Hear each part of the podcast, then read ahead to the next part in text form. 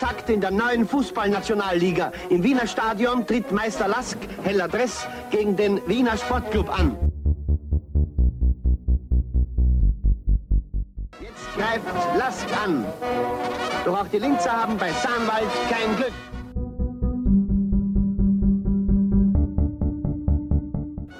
Später explodiert der Linzer Mittelstürmer Kögelberger. Er überspielt zwei Sportclubleute, zieht unwiderstehlich davon und schießt ein. Ein Prachttor. Lask hat ausgeglichen 1 zu 1.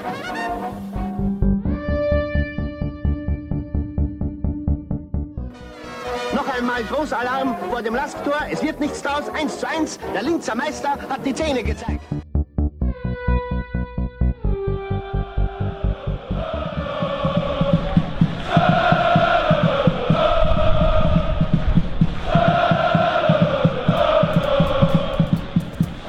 Herzlich willkommen zu einer neuen Ausgabe des Podcasts von Brennpunkt Orange. Heute geht es wieder nach Oberösterreich, genauer gesagt nach Linz.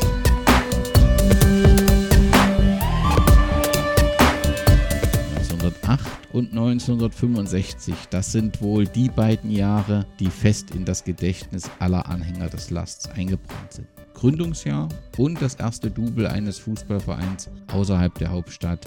Das sind feste Anker in der Geschichte des Vereins. Doch es gibt deutlich mehr zu berichten. So gewann der Lask am 18. Oktober 1931 beispielsweise die österreichische Fußball-Amateurstaatsmeisterschaft.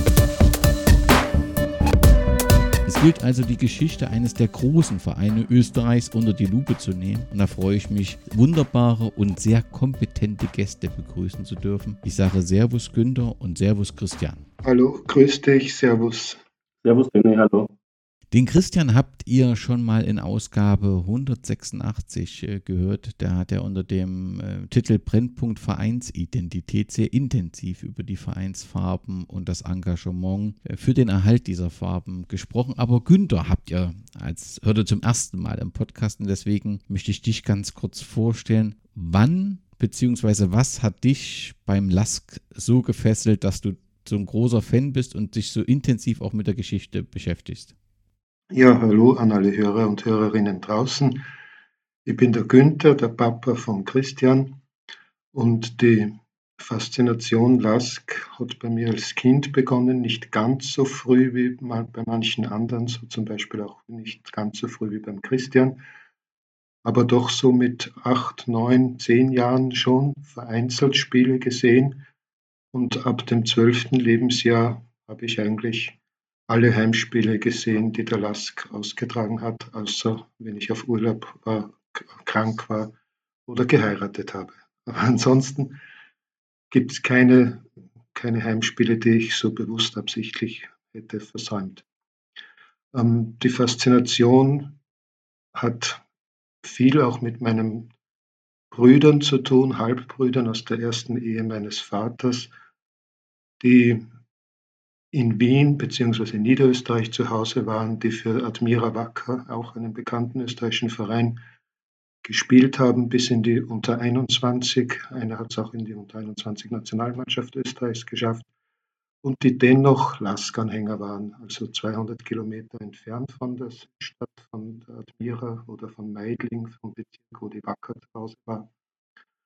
Sie waren Laskanhänger, weil sie die Sommerferien immer in Linz verbracht hatten und die haben mich eigentlich, die beiden, eingeführt in die Welt des LASK. Sie haben mir die Spieler teilweise vorgestellt. Ich bin mit äh, meinem Autogrammheft dabei gestanden und sie haben Spiele im Sommer besucht mit mir und den LASK angefeuert. Und ja, sie haben mir eigentlich gezeigt, was es sein kann, ein LASK-Fan zu sein. Und das hat sich dann stetig fortgesetzt. Aber so an den Beginn würde ich eigentlich meine beiden Brüder Herbert und Gottfried sitzen. Kannst du dich erinnern, was dein erstes Spiel war und wann das war?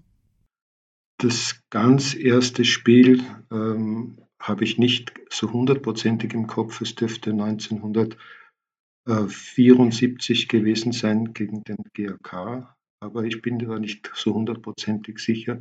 So meine wirklichen äh, Erinnerungen, die ich dann auch dokumentiert habe und mit Zeitungsausschnitten ergänzt habe und so beginnen mit dem ersten Heimspiel der Saison 1978-79. Das war ein 1 zu 1 gegen den Villacher Sportverein in der zweiten Liga. Und du engagierst du dich ja auch sehr oder hast ein Febel für die Geschichte ähm, des Vereins. Ich habe mehrere Texte von dir gelesen, diesmal auf der Seite seit 1908.at ähm, lesen kann. Ist das zwangsläufig, wenn man sich so lange mit einem Verein verbindet, identifiziert, dass man dann auch die Geschichte erforschen, kennen will? Bei mir war es so, ja. Es war nicht äh, von vornherein so gegeben. Ich habe das auch entwickeln müssen, auch das Interesse dafür, aber es ist stetig mehr geworden, so sich mit der Vergangenheit zu befassen, mit all dem, was den Club ausmacht, mit dem, welche Spieler, Trainer, Funktionäre, Fans, Mitarbeiter, einfach alles, was mit dem Verein und seiner Geschichte zu tun hat, kennenzulernen. Und je mehr ich hineingewachsen, hineingetaucht bin, umso umso mehr wurde auch das Interesse und umso tiefer wollte ich eindringen in die Materie. Also bei mir würde ich schon sagen, es hat sich zwangsläufig ergeben, aber es hat auch eine, eine Zeit gebraucht, bis es über den Alltag, über den alltäglichen Spielplan und so hinaus gereicht hat für das Interesse an der Geschichte. Gibt es eine Verbindung zwischen dir und dem Verein? Also hat, äh, bist du irgendwie im Verein verantwortlich für die Geschichtsaufarbeitung oder ist das äh, ein privates Projekt von dir, was du gern machst im Zusammenhang mit äh, Christian äh, für die Fans etc.? Also wie ist deine Stellung zum Verein? Grundsätzlich ist es mein privates Projekt und auch das, die beabsichtigte Herausgabe eines Buches zur Geschichte des LASK ist mein, mein persönliches Ding, meine private Entscheidung, es zu machen und hat zunächst einmal mit dem Verein nichts zu tun gehabt. Ich habe allerdings mittlerweile zwei Gespräche geführt, eins mit dem Präsidenten Dr. Gruber und eins mit dem Fanverantwortlichen Herrn Fellinger. Und die beiden wissen Bescheid, aber auch nicht mehr. Und es wurde mir zugesagt, dass ich, wenn ich Hilfe brauche, um Hilfe bitten kann und sie werden das unterstützen. Aber sonst gibt es noch keine konkreteren Ideen dazu. Die Stellung zum Verein ist also, dass man mich mehr oder weniger kennt, man weiß, wer ich bin und ich kenne viele Verantwortliche auch persönlich, aber ich habe nie eine eine Funktion im Verein inne gehabt und habe das auch weiterhin eigentlich nicht, nicht vor. Wann glaubst du, dass dein Buchprojekt, ich weiß, das ist immer schwierig vorauszusehen, aber wann glaubst du, wann das abgeschlossen ist? Beziehungsweise diejenigen Hörerinnen und Hörer, die sagen, Mensch, wenn es da ein Buch gibt, das hätte ich gern, wo sollen die regelmäßig gucken? Wo wird man informiert, wenn das Buch fertig ist? Es ist tatsächlich schwer zu sagen. Ich habe mir abgewöhnt, äh, genaue Termine zu nennen, weil ursprünglich, das wird man auch wohl lesen können, stand einmal, dass ich es bis zur Stadioneröffnung schaffen möchte. Die war ja ursprünglich für 2022 geplant, hat sich dann um ein halbes Jahr auf Frühjahr 23 verschoben. Das Stadion ist mittlerweile bespielt und das Buch ist noch nicht fertig. Ähm, ich denke, dass also das so ein Ziel von mir, ein internes, ganz für mich gesetztes wäre, dass es im Sommer 26 dann spätestens zu kaufen gibt. Ich möchte bis 24 und 25 mir noch Zeit geben zum Schreiben und dann die anderen, die Abläufe, die dann noch nötig sind zur Herausgabe eines Buches 25, 26. Aber das ist so ein Zeitplan von mir, der ich der nicht halten kann, aber nicht muss. Es gibt immer wieder Dinge, die unvorhergesehen passieren. So hat mich eine Krankheit ein wenig gestoppt in den letzten Jahren oder auch Motivationsschwierigkeiten, wenn es beim LASK wieder ein bisschen drunter und drüber geht. Aber so das Ziel wäre in diese Richtung, wie ich gerade erwähnt habe. Christian, ich nehme an, und wenn das Buch fertig ist, liest man es dann auf den Fanseiten, aber da ich dich heute schon nicht separat vorstelle, will ich trotzdem nochmal fragen, die Initiative Schwarz-Weiß ist ja weiterhin aktiv. Wie erfolgreich seid ihr? Ähm, natürlich wird man es dann lesen ähm, auf den jeweiligen Fanseiten, wenn das Buch fertig ist. Wir werden das auf allen möglichen Kanälen bewerben und hoffentlich auch der Verein. Ähm, ja, der Initiative Schwarz-Weiß geht es an sich gut. Wir sind nach wie vor sehr, sehr motiviert. Ähm, hoffen, dass wir, ähm, dass wir weitere Erfolge erzielen können. Zwei haben wir in diesem Sommer bereits erzielt, ähm, gemeinsam mit den Landstrasslern, also der Fanszene. Und zwar ähm, erstens wurden die Betreuerkleidung, die ja auch bereits in Sponsorenfarben eingefärbt war, ähm, zurückgefärbt in die Vereins- und Stadtfarbe Rot. Und zum Zweiten ähm, haben wir erreicht, dass es wieder am Stehplatz ermäßigte Tickets gibt, was es bisher im neuen Stadion im ersten Halbjahr auch nicht gegeben hat. Ähm, und somit haben wir erreicht, dass allen Lask-Fans von allen Schichten wieder ein Stadionbesuch ähm, doch erleichtert wurde, weil diese klassischen Ermäßigungsgruppen, die es eben überall gibt, jetzt auch bei uns wieder ermäßigten Eintritt haben. Wie würdest du vielleicht, letzte Frage dazu, aktuell die Kommunikation mit dem Verein bezeichnen? Ist das eine gute, ist das eine angestrengte? Also ist auf jeden Fall eine Kommunikation zum Verein da? Die ist grundsätzlich vorhanden, ähm, sehr angestrengt und sehr schwierig. Ähm, wenn man dann darauf hinweist, dass es ja doch auch unsere Erfolge sind, zum Beispiel eben die Ermäßigung oder auch die, die Betreuerklamotten, dann wird so getan, als hätten sie das eher aus Eigenantrieb gemacht und nicht wegen uns. Also da, die, die gönnen uns eigentlich auch gar keinen Erfolg. Ähm, und es ist sehr schwierig und äh, ja, man versucht äh, immer wieder irgendwelche Schritte zu setzen, gemeinsam auch mit dem Verein, aber es wird nach wie vor, ja, es, es, wird einem sehr, es werden einem sehr viele Steine in den Weg. Man bekommt einen kleinen Eindruck in den sozialen Medien, wie, wie schwierig auch eure ähm, Arbeit ist, weil natürlich ähm, viele sehr oberflächlich fordern, alles äh, dem Erfolg unterzuordnen und dann eben gern auch mal die Vereinsfarben vergessen. Deswegen großen Respekt vor eurer Arbeit und die Hoffnung bleibt, dass das irgendwann im Dialog mit dem Verein äh, passieren kann. Auf jeden Fall erzeugt ihr großen Respekt mit euren Choreografien und große Aufmerksamkeit. Aber vielen Dank. Wir, wollen uns ja heute um die Geschichte dieses äh, LASK kümmern und seitens des Vereins wird das Gründungsjahr 1908 angegeben. Oft ist aber zu lesen, dass man ja eigentlich 1899 äh, beginnen muss. Dann lasst uns das mal tun. Und zwangsläufig stellt sich die Frage, Günther, was passierte denn 1899?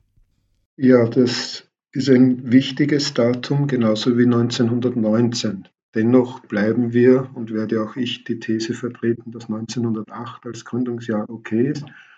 Aber 1899 ist ein erstes wichtiges Datum. Da gründete sich in Linz der Linzer Athletik Club Siegfried, Sportclub Siegfried. Ähm, Siegfried ist so von der, von der Mythen und Sagen her ein, eine starke Persönlichkeit, ein, äh, wurde als, als Symbol genommen für die Schwerathletik, für die dieser Linzer Athletik-Sportclub stand, also Gewichtheben, Bankdrücken, alle diese Sportarten, die damals unter die schwere Athletik gefallen sind. Und da taucht eben zum ersten Mal der Name Linzer Athletik Sportclub auf, der dann ja äh, später unser echter Name sozusagen wurde. Was 1899 in diesem Club noch nicht dabei war, war die leichte Athletik und war auch keine Ballsportart dabei. 1908 hat dann ein gewisser Albert Siems eine einen Club gegründet, den er Linzer Sportclub LSK genannt hat. Und mit diesem Club wollte er eben diese leichte Athletik und auch den Fußball, den vor allem in Linz salonfähig machen. Und das ist ihm mit dieser Gründung gelungen. Der Club LSK musste sich dann aber nach dem Ersten Weltkrieg auflösen man ist sich nicht ganz sicher. Es ist auch schwer herauszufinden, warum. Ich habe auch die Dokumente schon in den Händen gehabt. Es dürfte sich um äh, eine Schuld um finanzielle Altlasten gehandelt haben, die man nicht mehr abzahlen konnte und wo es leichter gewesen ist, äh, sich aufzulösen und neu zu gründen. Die offizielle Begründung, die man dem Amt, dem Stadtamt gegeben hat, war, dass ähm, nicht mehr allzu viele Spieler gesund vom Krieg nach Hause zurückgekehrt waren und man deshalb keine Funktionäre, keine Spieler, keine Trainer hat und den Verein auflösen musste. Das scheint aber die offizielle Begründung zu sein, die mir mit der inoffiziellen nicht so ganz zusammenpasst, weil nur wenige Wochen darauf gab es die, den Antrag auf Gründung eines neuen Clubs und da waren dann plötzlich diese Verantwortlichen und diese Spieler wieder vorhanden. Und dieser neue Club nannte sich vorübergehend gleich wie der 1899 gegründete Schwerathletikclub, nämlich Linzer Athletiksportclub Siegfried. Und man hat die Mitgliedschaft in diesem Verein genutzt, um einen neuen Club eben zu gründen. Einige waren Mitglieder in diesem Schwerathletikclub, einige nicht. Die wurden dann dazu aufgenommen. Der Schwerathletikclub hat tatsächlich nach dem Krieg wahrscheinlich kaum mehr Mitglieder gehabt und keine Rolle mehr gespielt, auch nicht in der Schwerathletik. So hieß unser Verein kurzfristig Linzer Athletik Sportclub Siegfried, aber nach nur zwei Monaten wurde das Siegfried in einer Generalversammlung gestrichen, sodass dann eben Linzer Athletik Sportclub abgekürzt LASK als ähm, am Ende dieser Entwicklung stand. Aber wie gesagt, 1899 ist wichtig als Grundlage für den Verein, als erste Gründung mit unserem Namen, mit unserem späteren Namen. 1908 ist wichtig, weil es der Fußball war, der dann neu gegründet wurde für die Stadt Linz. Und 1919, weil es damit wieder weiterging und eben vor allem auch vom LSK das A noch dazugekommen ist auf LASK, auf das LASK. So gibt es also drei Gründungsdaten eigentlich. Die Einheit wurde von den Spielern und von den damals handelnden Personen immer wieder gesehen. Da habe ich also mehrere Dokumente gesammelt, wo das ersichtlich ist, dass es für die Spieler und für die Öffentlichkeit eigentlich kein Problem war, das als Einheit zu sehen, auch wenn formalrechtlich der 1919 gegründete Club mit dem 1908 gegründeten eigentlich nichts zu tun hätte, aber in der emotionalen Welt der Fans von damals und auch der Spieler und Funktionäre wird immer die Einheit betont zwischen diesen beiden 1908 und 1919 gegründeten Fußballvereinen. Wer sind damals die handelnden Personen? Du hast den Namen Albert Siems schon gesagt. Also wo kommen sie her? Sind es typische Lehrer? Sind es Geschäftsleute? Ist da etwas bekannt? Albert Siems selber war Leiter der Postgarage in Linz. Da gab es also so eine, äh, einen Postbus, einen Postautobus, der von Linz nach Wilhering gefahren ist. Und Wilhering ist eine, äh, ein kleiner Ort in der Nähe von Linz, auch an der Donau gelegen. Und diese Postautogarage hat er geleitet. Er kam ursprünglich aus Wien und war auch dort den Dokumenten nach Mitglied beim Wiener Cricketerverein. Das ist ein, die Wiener Cricketers haben sich, hatten auch eine Fußballsektion und waren in, im Wettstreit mit der Vienna, mit dem First Vienna Football Club, um die Gunst des ältesten Fußballvereins Österreichs. Und die Vienna hat das um einen Tag gewonnen. Die Eintragung war einen Tag vor den Cricketern, deshalb darf sich die Vienna First Vienna nennen.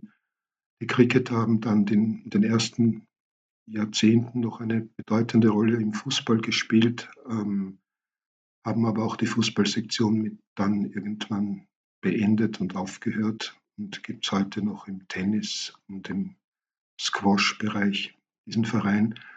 Und erwähnt habe ich ihn deshalb, weil Albert Siems eben dort bei den Cricketern Fußball gespielt hat, wahrscheinlich in der 1B-Mannschaft, weil er in den Aufstellungen nicht vorkommt, allerdings immer wieder erwähnt wird, dass er dort gespielt hat oder es ist eine in der Jugendzeit gewesen, wo Aufstellungen nicht bekannt sind. Aber wie gesagt, er war ein, aus Wien kommend nach Linz und hatte eben diese Idee mit dem Fußballclub und beruflich Leiter der Postautogarage. Andere Personen waren auch ähm, eher schon Geschäftsleute. Also das, was den Lask bis zum heutigen Tag begleitet, war schon am Anfang sichtbar, dass der Lask äh, so ein bisschen das Steckenpferd, vielleicht könnte man sagen, der, der Linzer Gesellschaft und der Linzer Wirtschaftstreibenden gewesen ist. Nun sind ja die Vereinsfarben Schwarz und Weiß heute sehr intensiv diskutiert, dadurch, weil plötzlich eine dritte Farbe dort mit reinkommt. War denn die Farbkombination Schwarz-Weiß von Anfang an die, die festgelegt war in den Statuten? Ja, also das ist ganz eindeutig. Schon vor der offiziellen Gründungssitzung, ich habe also einige Zeitschriften, Zeitungen, Tageszeitungen studiert aus dieser Zeit, wo oft auch nur kleine Anzeigen sind für eine nächste Besprechung zur Gründung des Fußballvereins.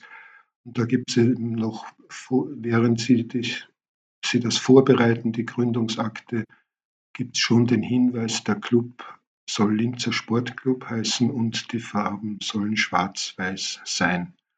Also dieses Zitat es stammt einige Tage vor der offiziellen Gründung und ist also bis heute nicht anders. Das ist nachgewiesen von der Gründung oder sogar, wie gesagt, einige Tage davor bis zum heutigen Tag so. Also die Farben, die die Gründungsväter wählten, sind schwarz und weiß und sollen es auch in Zukunft sein. Darauf legt ja die Initiative Schwarz-Weiß großen Wert, beziehungsweise weist darauf hin. Ihr könnt das nochmal nachhören im Podcast 186 80. Dort findet ihr auch in den Shownotes die entsprechenden Links auf die Initiative. Wo spielte denn der Lask bzw. der Linzer Sportclub anfangs? Sicherlich irgendwo eine Wiese. Konnten die Kaufleute, das Bürgertum dann irgendwann für eine Sportstätte sorgen? Ja, schon. Es war also am Anfang eine tatsächlich eine Wiese in, in der Unionstraße. Das war so ein erster Trainingsplatz, aber es ging relativ rasch. Also nach schon 1909 hatte man hinter dem Spital in Linz, ein, hinter dem Isabellenspital, das ist später das allgemeine Krankenhaus geworden, äh, einen, ein Grundstück zur Verfügung gestellt bekommen von einem Linzer Geschäftstreibenden, der sich da sehr engagiert hat. Das ist ein Vorläufer der Firma Nestle, also Kaffee und Kakao und Schokolade und so.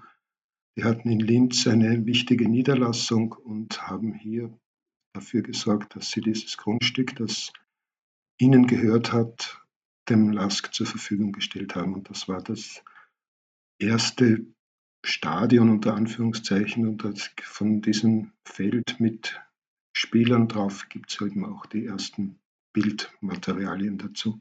Das ist in der Linzer Frankstraße, oder? Richtig, genau. An dem Platz, wo damals gespielt wurde, kann ich den heute noch finden? Was ist dort jetzt? Ähm, der Platz als solches steht nicht mehr. Ähm, wir sind uns allerdings beide nicht sicher, ähm, wo genau ähm, oder was genau auf diesem Platz heute steht. Es gibt ähm, zum einen in der Frankstraße bzw. im Frankviertel noch den Fußballverein ähm, Chemie oder Frankviertel, wie er heute heißt. Und zum anderen gibt es in der Semmelweisstraße, die ist gleich daneben und da ist auch das Krankenhaus heute noch. Ähm, die haben nach wie vor auch einen Sportplatz dabei. Ähm, allerdings eben, wie gesagt, wissen wir leider beide nicht, ähm, wo, ähm, was genau heute dort steht, wo früher der, der erste Laskplatz war. Ähm, das müsste man vielleicht mal nachrecherchieren, beziehungsweise wird es dann sicher im Buch zu lesen sein. Das wird sich alles noch ausgehen. Es ist halt eine bewegte und große Geschichte. Ich würde weitermachen. Günther, das erste Spiel, was ich so gefunden habe im Netz, hat offensichtlich noch stattgefunden, bevor die Hauptversammlung dann den Namen 19, äh, im September 1919 äh, Linzer Athletik Sportclub ähm, beschlossen hatte. Ich habe was von einem Spiel am 4. Mai 1919 gegen den Fußballverein Welz gelesen. Aber vermutlich ist es dann doch nicht das erste Spiel, offizielle Spiel, oder? Weil es eben eine ganz schön lange Zeit ist, seit 1908. Nein, als erstes äh, Spiel, wenn wir die, den Verein 1908, wie wir es tun, äh, hernehmen, ist ein Spiel schon ganz knapp nach der Gründung am 25. Juli. Es wird das, wird das Gründungsdatum festgesetzt. An diesem Tag war die Genehmigung erteilt worden von der Statthalterei, von der kaiserlich-königlichen Statthalterei für die Gründung dieses Clubs. Deshalb ist 25. Juli der Gründungstag und wenige Tage später gab es ein Spiel gegen den Wiener Sommersportclub Bad Ischl. Das klingt, äh, klingt interessant und spannend. Das war damals üblich. In Wien war ja schon einige Jahrzehnte lang Fußball ein großes Thema und, die, und das war eindeutig das Zentrum. Es gab in der Steiermark und in Oberösterreich Ansätze, aber ansonsten war Fußball gleich Wien.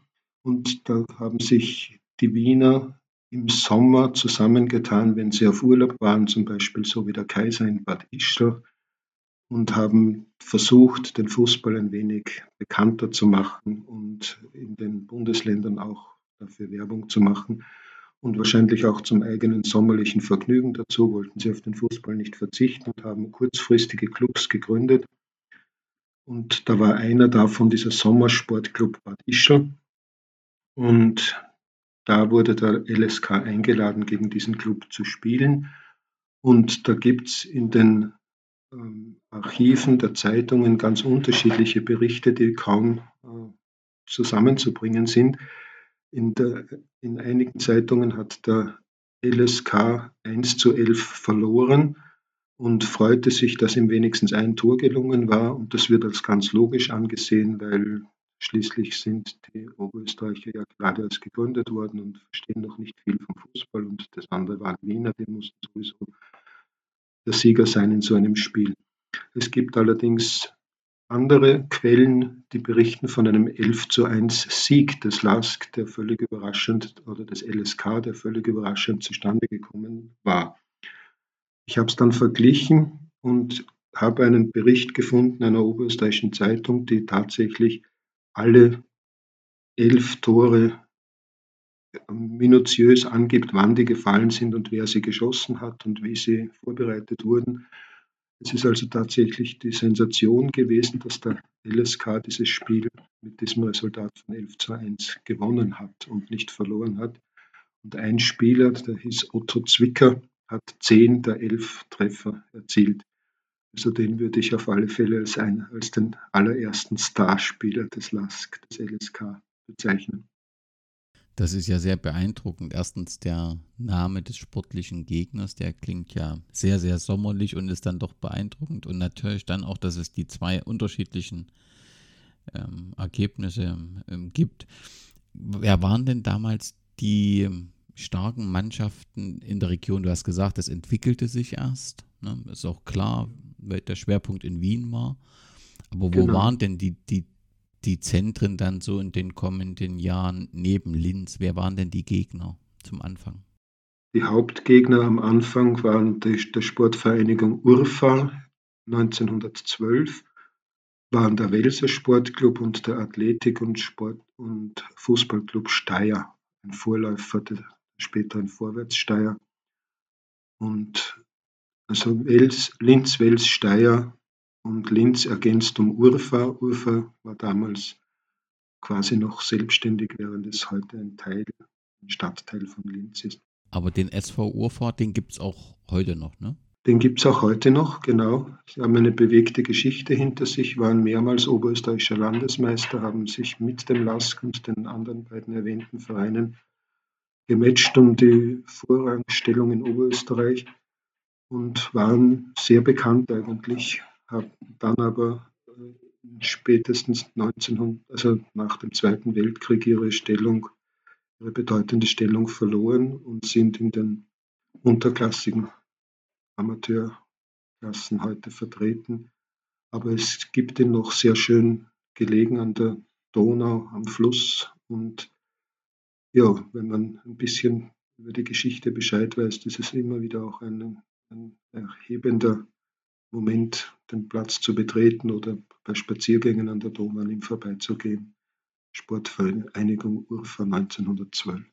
Also ein wichtiger Tipp auch für Groundhopper, die eben nicht nur von Platz zu Platz hoppen, sondern tatsächlich sich auch mit der Geschichte der Vereine beschäftigen, der SV Urfa. Wie war denn die finanzielle Situation und die Zuschauerresonanz anfangs? Ich habe etwas gefunden, dass wohl der damalige Obmann Franz Schenkenfeldner ein wenig sorgenvoll war hinsichtlich der Beschaffung von Bällen und so weiter. Es klang so, wie wenn zum Anfang die Zuschauerresonanz und auch die finanzielle Situation eher bescheiden gewesen war. Ja, diesen Eindruck habe ich auch beim Studium der Quellen, kommt mir das auch deutlich so vor. Es ist ein bisschen immer wieder ein Unterschied, in welchem Rahmen die Spiele stattgefunden haben. Es, der LSK war zum Beispiel als Attraktion eingeladen, kurz nach diesem 11 zu 1 gegen Bad Ischl Sommersportclub. Ähm, in Steyr wollte man im Rahmen eines Volksfestes äh, den neuen Sport präsentieren und das durfte der LSK machen.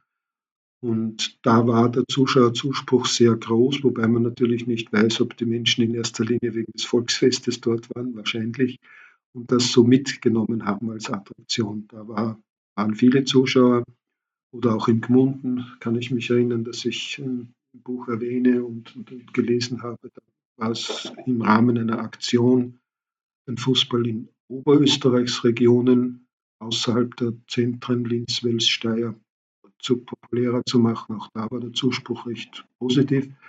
Aber so diese normalen Heimspiele, quasi Freundschaftsspiele gegen andere Gegner, das dürfte schon sehr schwierig gewesen sein. Da waren so 50 bis 80 Zuschauer und ich habe gelesen, dass es auch immer die Vorbereitung des Spiels ein gemeinschaftliches Anliegen war. Also die einen kümmerten sich um die Linien, die anderen um die Bälle, ähm, die dritten, dass irgendwo Bierbänke aufgestellt wurden für die Zuschauer und das machten alles eigentlich die Spieler und Funktionäre in Eigenregie, was natürlich auch dazu führte, dass man, wenn man es liest, immer wieder auch von, einer guten Zusammen, von einem guten Zusammenhalt hört und von einem familiären Betrieb.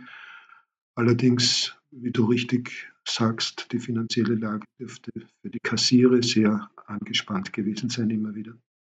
Was sich ja bis heute durchzieht eigentlich. was so ein bisschen die. Vielleicht nicht bis heute, aber bis vor zehn Jahren circa. ja, ja, was immer mal wieder auftaucht. Wir werden da noch mehrfach drauf zurückkommen. Völlig richtig. Der erste Höhepunkt, wenn ich jetzt nicht übersehe, du kannst mich gern korrigieren, ist 1924. Es gibt fünf Jahre nach der Umbenennung den ersten Meistertitel, nämlich der Lask wird Oberösterreich Landesmeister. Das geht doch recht schnell.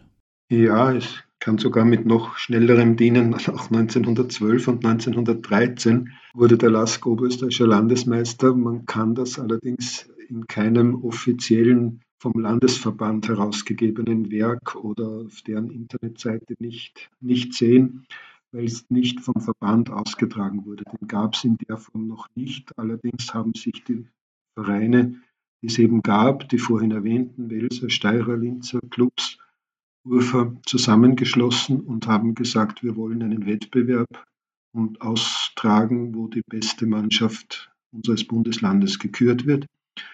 Die haben da wirklich eine eine Sitzung einberufen und haben das beschlossen und eine Woche später hat es schon das erste Spiel gegeneinander gegeben. Es sollte eine Herbstmeisterschaft sein, die in sich abgeschlossen war und eine Frühjahrsmeisterschaft. Und in den Jahren 1912 und 1913 gab es das tatsächlich und die Resultate sind überliefert und der LASK hat beide Meisterschaften oder der LSK hat beide Meisterschaften gewonnen. Und diese Titel sozusagen ziehen auch äh, das, den Briefkopf des Vereins, wenn er mit den äh, Ämtern, mit dem Stadtamt in Kontakt war, ist oben am Briefkopf das zu sehen, Landesmeister 1912 und 1913. Und dann 24 ist dann im Prinzip die erste vom Verband organisierte, wo der. Ja, genau, ganz okay. richtig. Trotzdem die Frage, man war ja dann schon relativ stark. Also wenn, wenn ich eigentlich höre, wir haben zum Anfang Geldprobleme, wir haben so mit der Zuschauerresonanz Schwierigkeiten und dann ist man so schnell so stark und konnte dann auch den, den vierfachen Meister vorwärts Steuer entthronen, dann ist das ja schon beeindruckend. Stimmt, ja. Also es war anscheinend ähm, durch diese Wettbewerbssituation, die dürfte geholfen haben und auch dass das, also das Finanzielle ein bisschen besser geworden ist, dann, dass die, der Zuschauerspruch besser geworden ist. Und wir hatten immer zu dieser Zeit auch quasi Hilfestellung aus Wien. Immer wieder kamen bedeutende Spieler, die in Wien gewesen sind, bei größeren Vereinen, die schon mehr Erfahrung hatten, nach Linz. Da half auch unter Anführungszeichen, dass hier eine ähm, Militärstation gewesen ist, wo viele Wiener einberufen wurden und solange der Krieg noch nicht begonnen hatte, aber sie hatten sie auch noch ein wenig Zeit, Fußball zu spielen oder ja, die Mannschaft auch zu trainieren oder Spielertrainer zu fungieren. Und diese Hilfe sozusagen aus dem Ursprungsfußball, aus der Ursprungsfußballstadt Wien hat den Aufschwung des LASK schon in seiner Schnelligkeit auch befördert.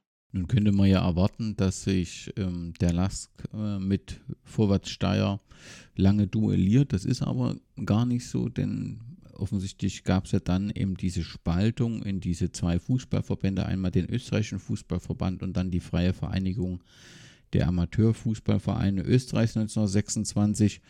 Und damit ist ja auch so bisschen der Lask ist beim ÖFB geblieben, deswegen kann man schon sagen, der Lask war immer ein bürgerlicher Verein. Und Steyr war dann halt im Bereich des ähm, Arbeiterfußballs und so duellierte man sich in den nächsten Jahren nicht mehr. Völlig richtig, ja. Genau so, wie du es sagst, ja. Der nächste Höhepunkt ist das sogenannte oder von Einzelnen bezeichnete goldene Jahr, weil man wurde Landesmeister in Oberösterreich, holte den Cup und gewann die österreichische Amateurmeisterschaft. Da musst du natürlich den Hörerinnen und Hörern nochmal erläutern, was ist denn diese Amateurmeisterschaft überhaupt? Ja, genau. Die Amateurmeisterschaft ist entstanden aus der Sehnsucht der Clubs aus den Bundesländern, also alles außerhalb Wiens, äh, auch einen Bewerb zu haben, wo man sich, wo man die Leistungsstärke messen konnte, wo man irgendwie auch äh, eine Art Meisterschaft austrägt und am Ende einen Sieger hat. Und der Bewerb hatte auch einen sehr, sehr hohen Zuschauerzuspruch von Anfang an. Er wurde so organisiert, dass alle Landesmeister, also Land im Sinne eines Bundeslandes, also alle acht, wenn man Wien ausnimmt, Landesmeister gegeneinander diese Amateur-Staatsmeisterschaft ausspielt. Amateur, weil sie keine Profimannschaften waren und Staatsmeisterschaft, weil sie aus ganz Österreich gekommen sind, wie gesagt, außerhalb Wiens. Von Wien spielte, äh, spielten meistens die Mannschaften ab der dritten Liga mit. Erste und zweite waren mit ihren Meisterschaften in Wien beschäftigt und interessierte das wohl wenig. Aber für alle anderen war es praktisch der höchste Titel, den man in Österreich gewinnen konnte, wenn man nicht aus Wien stammte. Und die beiden führenden Clubs, die sich da meistens um den Titel duelliert haben, waren der Grazer Athletikclub GAK und der Linzer Athletiksportclub LASK. Und man nennt es Amateurmeisterschaft, es war allerdings im Cup-Modus ausgetragen. Das heißt, es wurde gelost und es war eine Entscheidung relativ rasch dann nach vier Runden äh, gegeben. Und 1931 war es eben so, dass es der Lask geschafft hat, sich nach dem Meistertitel in Oberösterreich für diese Amateurmeisterschaft zu qualifizieren, dass er zusätzlich den Oberösterreichischen Landespokal gewonnen hat und dass er dann eben auch im Finalspiel das in zwei Spielen, Heim- und Auswärtsmatch ausgetragen wurde, diese Amateurmeisterschaft gewinnen konnte. Es war das Finale eben gegen diesen GAK und das erste Spiel fand auswärts statt. Der GAK wurde relativ stark favorisiert, war ein Stück weiter, wie man es vermutet hatte, und der Lask schaffte im Auswärtsspiel ähm, 1 zu 1 unentschieden und hatte sich damit eine Ausgangsposition geschaffen, die Hoffnung machte, dass es gelingen könnte, diesen Titel zu holen. Es gibt ein nettes Zitat aus, der, aus einer Zeitung, wo es heißt, die Spieler kamen um 23 Uhr von Graz nach Linz zurück und wurden von einer großen Menge an Zuschauern mit heftigem Applaus bedacht. So ungefähr lautet dieses Zitat. Also es gab damals Leute, die bis 23 Uhr gewartet haben, bis die Lask-Spieler zurückgekommen sind aus Graz und haben sie gefeiert für dieses Unentschieden. Und eine Woche später gab es dann das Rückspiel in Linz. Und da war tatsächlich äh, der Zuschauerspruch, Zuschauerzuspruch sehr, sehr hoch. Ähm, es heißt, dass Autobusse gesehen wurden, Reisebusse aus Bayern, Reisebusse aus Budweis, dem nahegelegenen Tschechien, und dass ganz viele hier schon mitgefiebert haben und dass es in den Tagen davor kaum anders, ein anderes Gesprächsthema gab als, als dieses Rückspiel vom LASK gegen den GAK. Und es muss eine sehr emotionale Partie gewesen sein, dieses Rückspiel dann. Und dass es der Lask dann gewinnen hat können mit einem Treffer kurz, relativ kurz vor Schluss, ähm, hat für großen Jubel gesorgt. Da gibt es auch wieder so ein Zitat, dass das Spiel kurz unterbrochen werden musste, weil Zuschauer, junge Zuschauer, wird extra erwähnt, dass es junge Zuschauer waren, die, mit, die auf das Spielfeld gelaufen sind und schon gefeiert haben. Und die mussten erst wieder dazu bewogen werden, das Spielfeld zu verlassen. Und die Älteren warfen ihre Gehstöcke und ihre Hüte in die Luft vor Freude. Also das ist alleine zum Lesen ein großes Vergnügen. Und die Bilder, die dabei entstehen, wenn man sich das vorstellt, äh, sind so wunderbar. Ich will noch ergänzen, dass ja auf dem Weg ins Finale mit dem, mit dem Blick von heute auch zwei große Traditionsvereine ähm, besiegt werden konnten. Das war der FC Lustenau 07, den man im Viertelfinale nach einem Unentschieden dann mit 5 zu 2 im zweiten Spiel besiegen konnte und im Halbfinale war es der Salzburger AK 1914, den man ebenfalls äh, knapp mit 1 zu 1 und 1 und 2 zu 1 bezwingen konnte.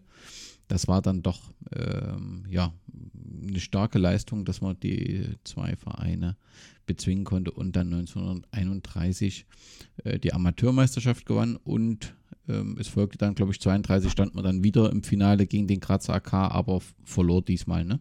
Richtig, genau. Wenn der Last so stark ist und du hast gesagt, man war so stark, weil eben auch Spieler aus Wien in Linz arbeiten und dort ähm, dann auch Fußball spielen konnten, gab es auch eine Bewegung, die in die andere Richtung ging, dass man, nachdem man so starke Leistung gezeigt hat, dass der ein oder andere Wiener Verein auf den ein oder anderen Spieler aufmerksam wurde und die dann nach äh, Wien zu den äh, Vereinen gelotst hat? Gab es nicht häufig, aber doch in, in Einzelfällen. Der bekannteste Fall ist der Spieler August Jordan, der ein ganz großer unserer Vereinsgeschichte ist. Vom 16. bis zum 23. Lebensjahr hat er in der Kampfmannschaft gespielt und war an zahlreichen Landesmeistertiteln und Landespokalsiegen führend beteiligt. Und sein Talent ist in Wien nicht verborgen geblieben und es wurde ihm dann ein Profivertrag angeboten vom FAC, vom Floridsdorfer Athletikclub der eben in der höchsten Spielklasse, die eben nur aus Wiener Vereinen bestand, damals gespielt hat. Und leider, sage ich einmal, war es genau im Sommer vor diesem Triumph in der Amateurmeisterschaft, dass er uns schon verlassen hat, in Richtung Floridsdorf. Man darf sich auch nicht täuschen lassen, das ist mir am Anfang auch passiert, dass in der Aufstellung, bei den, den Aufstellungen bei den Landesmeisterschaftsspielen der Name Jordan vorkommt, das ist sein Bruder. Und das wird relativ häufig äh, auch verwechselt. Ich habe es ja genau nachgeschaut, auch beim Floridsdorfer AC, der war im Sommer schon dort und war nicht mehr dabei im Oktober bei den Landesmeisterschaftsspielen, ähm, bei den Staatsmeisterschaftsspielen. Und Jordan blieb dann, ich glaube, zwei Saisonen beim FAC und wechselte dann nach Frankreich zum Racing Club Paris, der damals eine führende Stellung in Frankreich innehatte. Und das war gemeinsam auch mit dem bekannten Torhüter, österreichischen Torhüter Rudolf Hieden, der in der, im sogenannten Wunderteam auch das Tor gehütet hat. Auch der ist nach Paris gegangen. Das war so eine gewisse Bewegung. Auch es gab dann noch zwei, drei Spieler, die diesen Weg gewählt haben. Und Jordan wurde dann in Frankreich ein Idol und hat es bis zur Teilnahme an der Weltmeisterschaft 1938 geschafft und auch zum französischen Teamkapitän. Nach dem Zweiten Weltkrieg war das erste Heimspiel Österreichs gegen Frankreich und da war August Jordan Kapitän der französischen Nationalmannschaft. Und man vermutet, dass es auch sein Einsatz war im Verband, im französischen Verband, weil ja Österreich dann noch ziemlich geächtet war aufgrund der Ereignisse im, mit dem Nationalsozialismus und des Zweiten Weltkriegs, dass er seinen Einfluss geltend machte, dass hier dann doch Frankreich sich bereit erklärt hat, ein Länderspiel gegen Österreich auszutragen. Ich wollte nur noch erwähnen, dass es nachher auch noch Berichte gibt aus späteren Jahren, dass Gustl Jordan seine Verbindung zu Linz immer gehalten hat und ein sehr freundlicher, immer positiv denkender Fußballer und Mensch gewesen ist. Er hatte die französische Staatsbürgerschaft auch, hat die österreichische behalten und hat immer wieder auch Linz besucht und da war ein Spiel beim LASK so immer am Programm bei ihm als Pflicht. Und es ist überliefert, dass das einmal bei einem sehr schlechten Spiel zugeschaut hatte, wo die Zuschauer schon sehr mürrisch gewesen sind und er selber dann ähm, die Mannschaft in Schutz genommen hat und gesagt hat, dass, dass es solche Tage einfach gibt und dass man da positiv bleiben muss und so. Und dass er auch in Frankreich, wenn Menschen aus Österreich, vor allem aus Linz, gekommen sind, immer sehr gastfreundlich gewesen ist und auch seine Herkunft eben Linz und den Lask immer hochgehalten hat und nicht vergessen hat. Wenn wir dann schauen, gibt es noch, glaube ich, ein, ein Meistertitel 36, dann haben wir noch zwei Cupsiege 35, 37 und dann müssen wir schon über den Zeitpunkt des Anschlusses an das Dritte ähm, Reich reden. Ich habe gefunden, dass man Linz auch als Patenstadt des Führers bezeichnet hat. Stimmt das und warum ist das so? Es stimmt, ja. Der Führer stammte ja aus Oberösterreich, aus Braunau an der Grenze zu Bayern und die Landeshauptstadt von Oberösterreich war Linz und er hatte Beziehungen zu Linz durch die Schule, durch die Verwandtschaft und er wollte aus Linz eine nationalsozialistische Musterstadt machen. Und auch der Sport war da, äh, spielte da eine Rolle. Es sollte schon damals ein ganz mächtiges Stadion gebaut werden. Und als führender Verein dieser Stadt war es zwangsläufig so, dass der Lask da auch irgendwo ins Spiel gekommen ist. In ja, man muss darüber reden und, und nachdenken und forschen, in welche Richtung. Es gibt auch hier wieder beides, beide Seiten an Vermutungen, welche Rolle der Lass gespielt hat. Aber wie gesagt, das mit dieser Patenstadt oder Musterstadt Linz, das stimmt, ja. Also ich habe auch gefunden, dass dann es zahlreiche Bauprojekte kam und letztendlich damit auch zur Ansiedlung der Großindustrie kam, der Hermann Göring Werke und dann letztendlich ähm, die dann die Stahlindustrie und die Füchst äh, nach dem Krieg wurden, also dass das letztendlich auch in diesen Zeitraum fällt und ähm, dass zunächst die Heimstätte des Lask irgendwie zum Opfer fiel der allgemeinen Bauwut ähm, der Nazis. Kannst du das bestätigen? Was ist da der Hintergrund? Ja, das ist auf jeden Fall zu bestätigen. Ähm, es wurde der Platz, wo der Lask gespielt hat, ähm, umgeplant. Es, wurde, es war beabsichtigt, hier ähm, zunächst einmal eine, eine Fläche zu schaffen, wo Truppenübungen stattfinden konnten, wo das Militär einen Stützpunkt haben sollte und das hatte auf alle Fälle Vorrang. Da war man dann nicht so empathisch mit dem Lask und hat das praktisch als Exerzierfeld verwendet. Und der Lask war mehr oder weniger wieder einmal ohne, eigenes, ohne eigene Spielstätte. Aber trotzdem gab es ja dann zu diesem Zeitpunkt Spieler. Also die nächste Frage wäre halt, wie diese Zeit sportlich äh, verlief. Wo hat der Lask dann gespielt? In der Gauliga Oberdonau, äh, Bezirk 17. Da wurde er eingeteilt und es war gedacht, also damit wurde der LASK zum ersten Mal eigentlich in die höchste Liga eingeteilt, aber von, einer, von einem Regime, das, das man so nicht wollte oder aus der geschichtlichen, im geschichtlichen Rückblick so nicht stolz sein kann darauf, dass es die höchste Spielklasse war, weil es einfach vom Regime so bestimmt wurde. Da hat sich dann schon herausgestellt, dass man auch ähm, den LASK und die Stadt Linz ein wenig fördern wollte. Ähm, der LASK hat sich dann sportlich schon äh, mit in dieser Liga versucht zu halten, aber es war ganz schwierig und es waren hat ähm, viel mehr Niederlagen als Siege und es war ähm, auch in, diesem, in dieser Form eine schwierige Zeit und eine, eine dunkle Zeit eigentlich. Und weißt du, welch, auf welchem Platz man zu der Zeit gespielt hat? Ähm, es war ein Platz des Linzer Vereins Sparta Linz, der dem LASK zur Verfügung gestellt wurde. Da hat man die meisten Heimspiele ausgetragen, also eigentlich von einem deutlich kleineren Verein, äh, der das zur Verfügung gestellt hat. Da wurden die meisten Spiele in dieser Zeit ausgetragen. Christian weist mich auch gerade noch darauf hin, dass das Westbahn Linz vom Namen her bekanntere dann. Wie war die Situation nach dem Krieg? Also, wenn ich mir das so, was man so lesen kann, gelang der Neuanfang relativ schnell und äh, da würde ich darauf schließen, dass man so ein bisschen profitierte von der Industrie. Der das war zwar kein Arbeiterverein, aber durch die Ansiedlung der Stahlindustrie waren trotzdem sehr viele Menschen da und davon konnte man profitieren. Definitiv, ja, das ist, glaube ich, gut analysiert.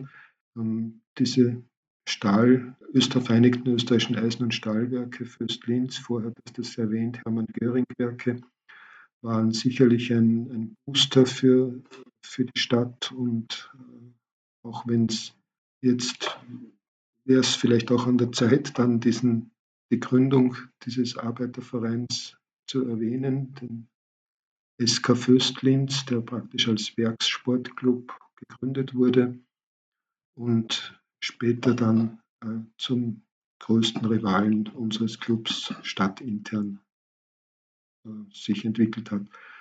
Aber das mit den, dass es schnell gegangen ist, auch mit den neuen Erfolgen wieder, hat sicher mit dieser äh, Ansiedelung dieser Eisen- und Stahlindustrie in Linz zu tun. Und zu lesen ist dann auch, dass es diese Linzer Landstraße, die ja offensichtlich eine ganz besondere Bedeutung spielt, so eine Einkaufsmeile wurde relativ schnell und dass sich die dort erfolgreichen Geschäftsleute also die Namen Jungbauer und Spießmeier sind mir über den Weg gelaufen, dann mhm. offensichtlich auch beim LASK engagierten. Ja, genau. Die Landstraße, das ist irgendwie so, es gibt in allen Städten, größeren, mittleren und größeren Städten so Einkaufsmeilen. Was vielleicht das Besondere ist, wenn, wenn ein Linzer, eine Linzerin sagt, sie fährt in die Stadt, dann fährt sie eigentlich in die Landstraße und geht dort shoppen. Und alle, obwohl kleiner touristischer Tipp, die Seitenstraßen und Seitenviertel sind allesamt sehenswert von der Altstadt angefangen, über das, wo die Donau ist und so. Es gibt so viele schöne Plätze. Aber man muss sich selber auch wirklich, ich merke das an mir, zwingen, die Landstraße zu verlassen. Also das ist irgendwie so ganz klassisch vom Bahnhof nahezu ein kleines Stück und dann beginnt sie und dann geht sie fast bis Ufer und immer geradeaus durch und alles ist da, was man scheinbar ist scheinbar da, was man so braucht. Und von daher hat diese Landstraße eine enorme wirtschaftliche Bedeutung und das Ziel aller Wirtschaftstreibenden oder so ist es immer an der Landstraße sein Geschäftslokal zu haben. Und ein ganz bedeutendes war eben dieser Juwelierladen Uhren und Schmuck Jungbauer. Ein, der Inhaber Otto Jungbauer, ein sehr erfolgreicher Geschäftsmann, der sehr exzentrisch war, der eine ganz eigene Art hatte, sympathisch schon. Ich hab, hatte die Gelegenheit, ein paar Mal mit ihm zu reden und äh, ein sehr, sehr lieber. Da war er schon eher im älteren Semester, aber ein sehr, sehr lieber Mensch, aber sehr exzentrisch und, und sich nicht an Regeln haltend. Und das war, wurde dem Lasker dann später auch einmal zum Verhängnis, dass er sich da Dinge herausgenommen hat, so wie es er sich gedacht hat, dass sie gehören. Unsere Präsidenten, das wäre eine eigene Geschichte, ja. und ja, und, und Spießmeier, das war ein Bekleidungsgeschäft, das so die, unsere Eltern- und Großelterngeneration alle kannten. Und die haben sich zusammengetan und sich beim LASK engagiert. Und die Landstraße war eben so ein Symbol für das Bürgertum, für die, für die Wirtschaftstreibenden. Und so bekam der LASK den Spitznamen, die Landstraßler, der eher abwertend gemeint war und eher von der gegnerischen Seite her kam und später dann in den späten 2010er Jahren von unseren jungen Anhängern eben umgedeutet wurde als Symbol, das, das sind wir und darauf sind wir stolz und deshalb nennt sich diese Gruppe auch die Landstraßler und da hast du ja in Christian schon den perfekten Gesprächspartner zu Gast gehabt. Aber das heißt, dieser Begriff kommt aus dieser Zeit, weil diese Straße dann unmittelbar nach dem Krieg so eine florierende Geschäftsstraße war. Oder gab es genau. den auch? Okay. Wunderbar. Dann gab es offensichtlich 1952 ein neues Stadion für den LASK. Stimmt das? Und wie, wenn ja, wie kam es dazu? Äh, stimmt mehr oder weniger. Es kam zum, zum Bau der, des Stadions der Stadt Linz auf der Google. Und dieses Stadion wurde dem LASK fallweise zur Verfügung gestellt, wobei man auch dazu sagen, es gehörte der Stadt Linz. Es waren auch viele andere Veranstaltungen darin vorgesehen, nicht nur Fußball. Ähm, Leichtathletik, ein Windhunderennen, Europameisterschaftsbewerb habe ich gefunden und viele äh, Speedway war sehr populär zur damaligen Zeit und da war das Linzer Stadion auch geeignet.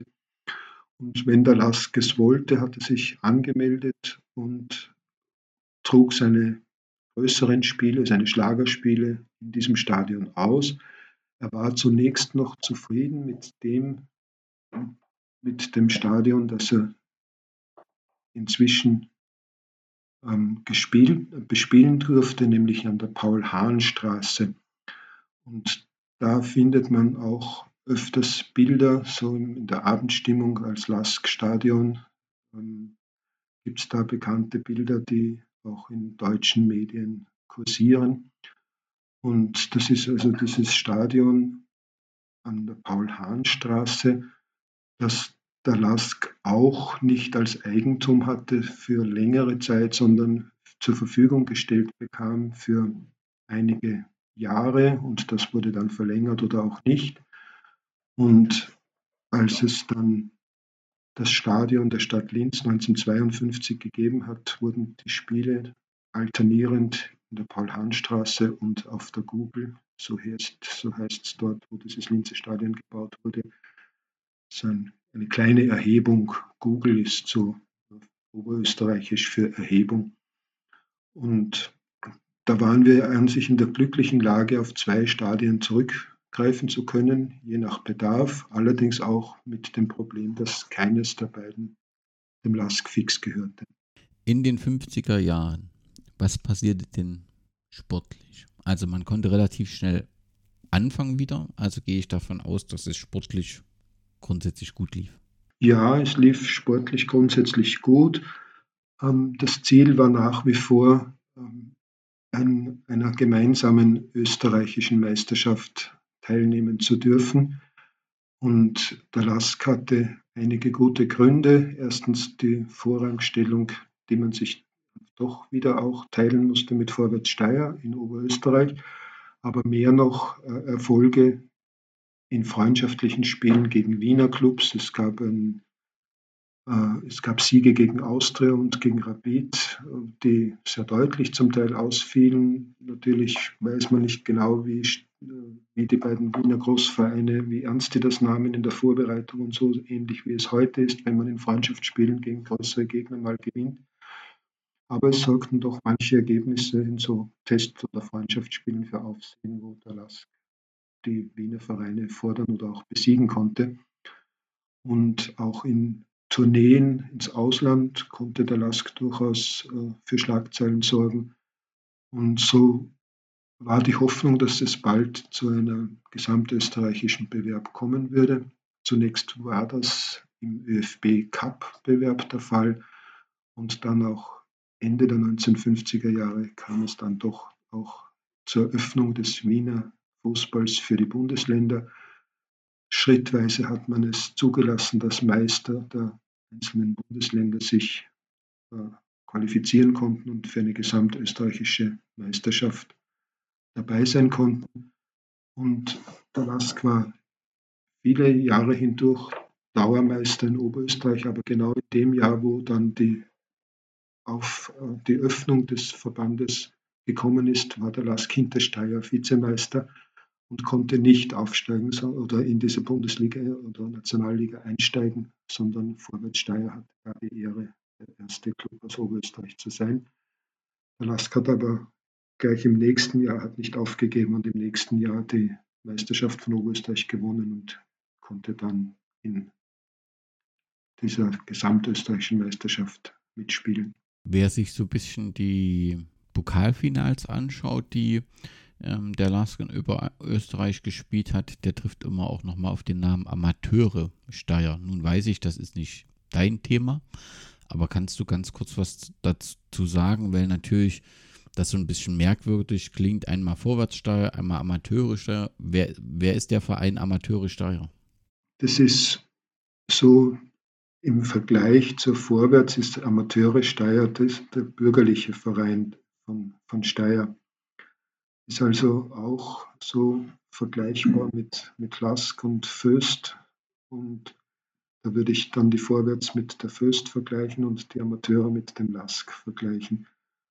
Es gab immer wieder auch äh, Überlegungen in Steyr und auch in Wales übrigens äh, zu fusionieren und zusammenzulegen und ist ja dann auch in Linz, da werden wir noch darauf zu sprechen kommen, geschehen ist. Aber die beiden äh, passen nicht zusammen. Es müsste auf mein Fernurteil aus, aus Linz, soll nicht überheblich klingen, sondern mitfühlen, dass also Vorwärts und Amateure nicht die, äh, also aus gegenteiligen Sektionen der Gesellschaft kommen.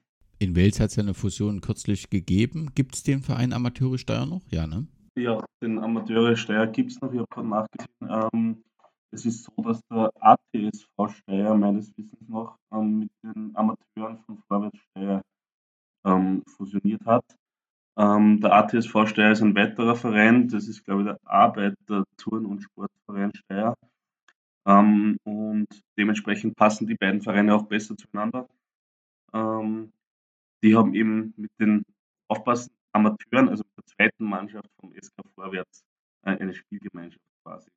Und eine dritte Fusion oder eine vielleicht wichtigere Fusion noch im oberösterreichischen Fußball hat es auch gerade gegeben, nämlich Hertha Wels und FC Wels, die allerdings beide nach wie vor als eigenständige Vereine antreten, aber so quasi eine Spielgemeinschaft bilden im Sinne von ähm, Spieleraustausch, Erfahrungsaustausch, Sportplätze, äh, Sportstättenaustausch und so weiter. Also die Fusionsgeschichte zieht sich durch den oberösterreichischen Fußball und vor allem auch durch die großen oberösterreichischen Fußballstädte. Was man ja nachvollziehen kann, aber es gibt eben manchmal, ähm, die hat ja Günther auch gerade angesprochen, so Hürden, die es einfach nicht äh, zu überwinden gibt und dann soll man das auch nicht zusammenfügen, denn wenn sich das dann, ähm, ja, wenn du dann einen ganzen Verein zwar zusammenfügst, aber das dann eine große Explosion gibt, dann hast du dann hinterher auch nichts gewonnen. Gewonnen hat aber äh, der Lask 1958 die Meisterschaft. Zum 50. Geburtstag gab es einen Wiederaufstieg in die Bundesliga.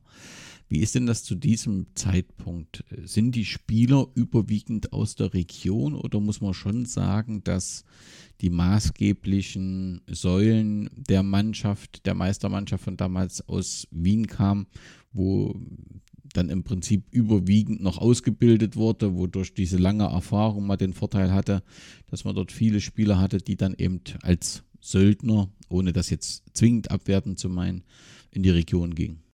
Es waren schon noch viele Wiener Spieler nötig, um diesen Meistertitel einzufahren. Wobei man auch sagen muss, dass immer mehr Wiener dann sich durchaus wohlgefühlt haben im etwas kleineren und, und äh, vielleicht gemütlicheren Linz und auch dann da geblieben sind. Aber es waren schon noch Wiener Spieler deutlich nötig, um zu gewinnen. Ich habe von 1962 ein Spitzenspiel äh, gegen den Wiener Sportclub mit 33.000 Zuschauern. Wie ist denn so in dieser Zeit nach dem Wiederaufstieg in die Bundesliga das Zuschauerinteresse auch im Vergleich zu den Wiener Vereinen? Ist der Lask da, fällt er positiv auf oder sind die, die Linzer nicht so begeistert? Doch, also in dieser Zeit sind sie sehr begeistert von ihrem Lask und das zeigt sich auch in diesen Zuschauerzahlen. Du hast das berühmteste äh, Spiel, was Zuschauerzahl betrifft, erwähnt, wo auf der Google die meisten Zuschauer bei einem Fußballspiel waren. Mehr hatte nur Michael Jackson, als er ein Konzert in Linz auf der Google im Stadion gegeben hatte. Ähm, 33.000 Zuschauer, die passten eigentlich ja überhaupt nicht hinein. Also 25.000 waren okay, 26, 28 vielleicht auch. Ähm, aber 33, die passten nicht wirklich hinein. Aber es gibt schon Bilder, wo die tatsächlich auf den Bäumen rundherum sitzen und irgendwo auf, auf Masten sich begeben haben, um das Spiel zu verfolgen. Und das mit 33.000 ist in den Quellen fast überall so. Also, wobei man aufgrund des, der weitaus mehr Stehplätze als Sitzplätze das ähm, wahrscheinlich nicht so genau sagen kann. Und wie sehr das mit den verkauften Eintrittskarten schon funktioniert und die Zählweise ähm, weiß ich nicht sicher, aber es werden auf alle Fälle zwischen 30.000 und 33.000 Zuschauer dieses Spiel gegen den Wiener Sportclub gesehen haben. 3 zu 3 ist es ausgegangen. Der Lask hat lange 3 zu 1 geführt und musste dann später Anschluss- und Ausgleichstreffer hinnehmen. Er spielte damals tatsächlich um die Meisterschaft mit und die Beliebtheit des Lask war insgesamt groß und aufgrund der Erfolge natürlich auch äh, noch einmal gehypt. Es gibt auch hier wieder so, so nette Zitate wie Linz, das war der Lask, oder Lask, das war ein, mehr als ein Verein, das war ein Lebensgefühl, hat einmal ein ehemaliger Spieler gesagt. Und so in der Gesellschaft, in der auch wiederum Landstraße, in den Lokalen, die bekannt sind, so lokal in Linz, war es war der LASK immer ein Thema und war, waren die Spieler dort und, die, und es dürfte wirklich eine große Einheit zwischen Stadt und Verein in dieser Zeit gewesen sein. Und der Erfolg war auch da. Jungbauer und Spießmeier waren immer noch da und wollten schon bald einmal etwas Zählbares in den Händen halten. Und der Lask hat aber in, in dieser Zeit, schon geführt in der Liga und hat aber dann zu oft unentschieden gespielt, immer wieder äh, Tore in den letzten Minuten erhalten oder sonst wie mehr oder weniger glücklich oder unglücklich Remis gespielt und die Austria Wien hat letztendlich uns dann noch überholt und ist wieder Meister geworden. Und es war noch nichts mit dem ersten Nicht-Wiener Meistertitel, das hat noch ein bisschen gedauert.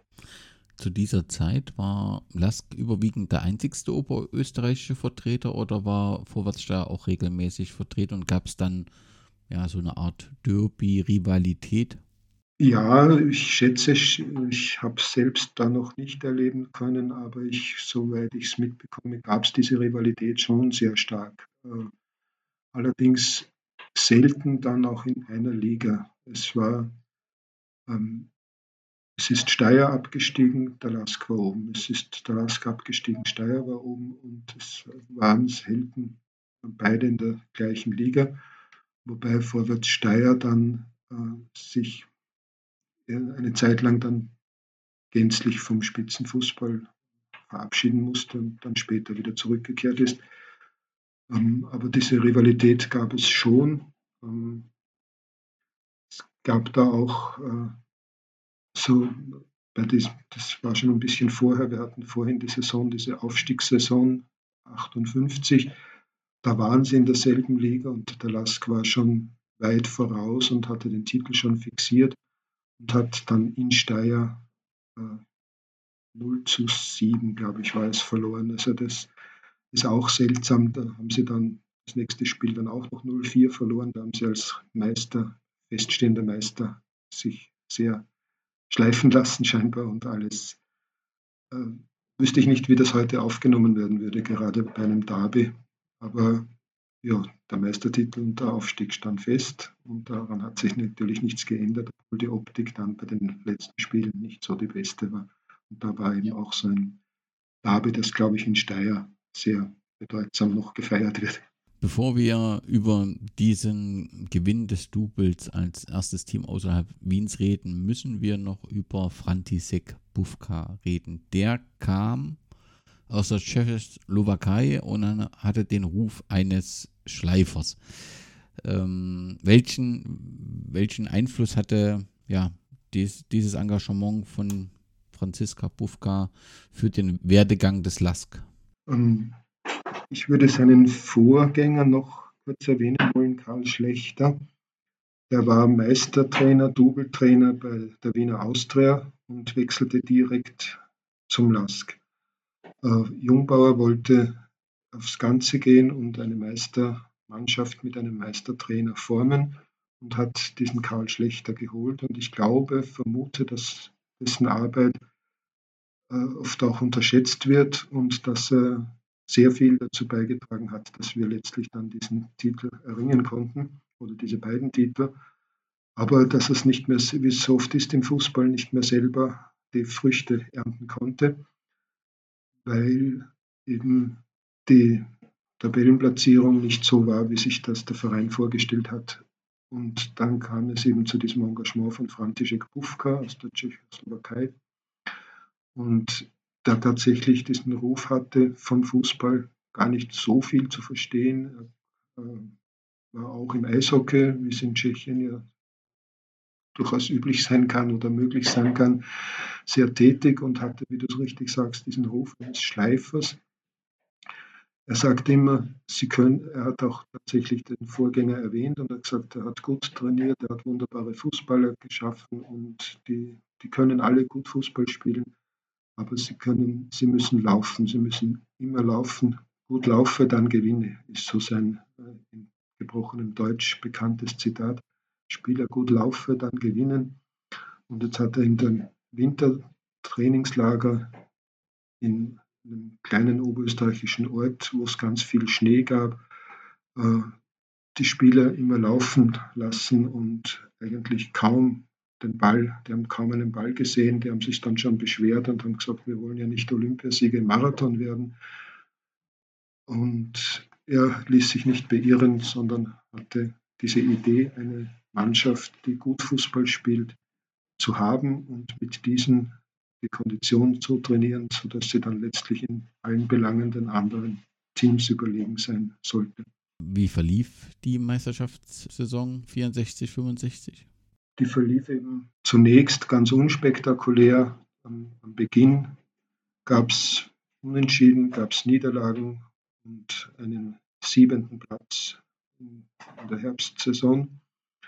Winterpause und dann kam es eben zu diesem äh, Trainingslager und zu, diesem, zu dieser Vorbereitungszeit.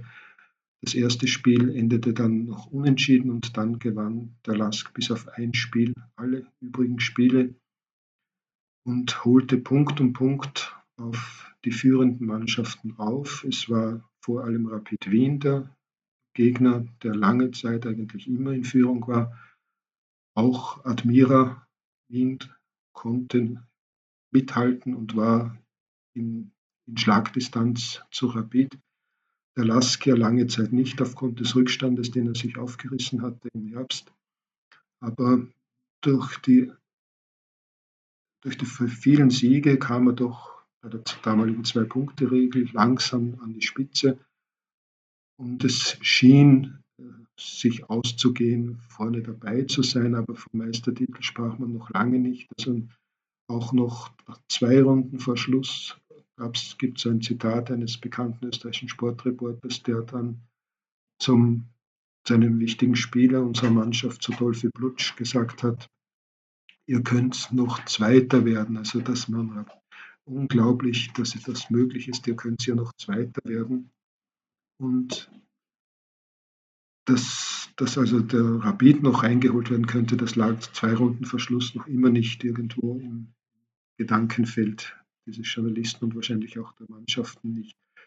Aber Rapid hat immer wieder Schwächen gezeigt dann und das eine oder andere, den einen oder anderen Punkt abgegeben und am Ende war es dann so, dass der Lask eine Runde vor Schluss zwei Punkte Rückstand hatte auf Rapid und Rapid nach Graz zum GAK, zum Grazer AK musste, der seinerseits noch gegen den Abstieg spielte. Der Lask hatte ein Auswärtsspiel bei der First Wiener zu bestreiten, das sehr rasch eigentlich entschieden war durch zwei Tore vor der Halbzeit, klare Überlegenheit und sichere Führung 2 zu 0, die auch in der zweiten Halbzeit nicht mehr in Gefahr geraten ist. Der Lask siegte in Wien bei der Wiener eben 2 zu 0 und dann hieß es warten, weil in Graz etwas später angepfiffen worden war und vor dem Radio versammelten sich die Spieler, Funktionäre und auch die mitgereisten Fans und warteten auf das Resultat aus Graz. Da war bekannt, dass der GAK ungefähr Mitte des Spiels 1 zu 0 in Führung gegangen ist und seither Rapid drängte und drängte, weil ein Punkt hätte Rapid gereicht und sich der GAK natürlich auch aus Eigeninteresse oder weil er ja abstiegsgefährdet noch war, gewehrt hat mit Händen und Füßen und tatsächlich dieses 1 zu 0 über die Distanz gebracht hat und der Lask damit Rapid noch ein- und überholen konnte und zu diesem historischen äh, Sieg dann in der Meisterschaft gekommen ist.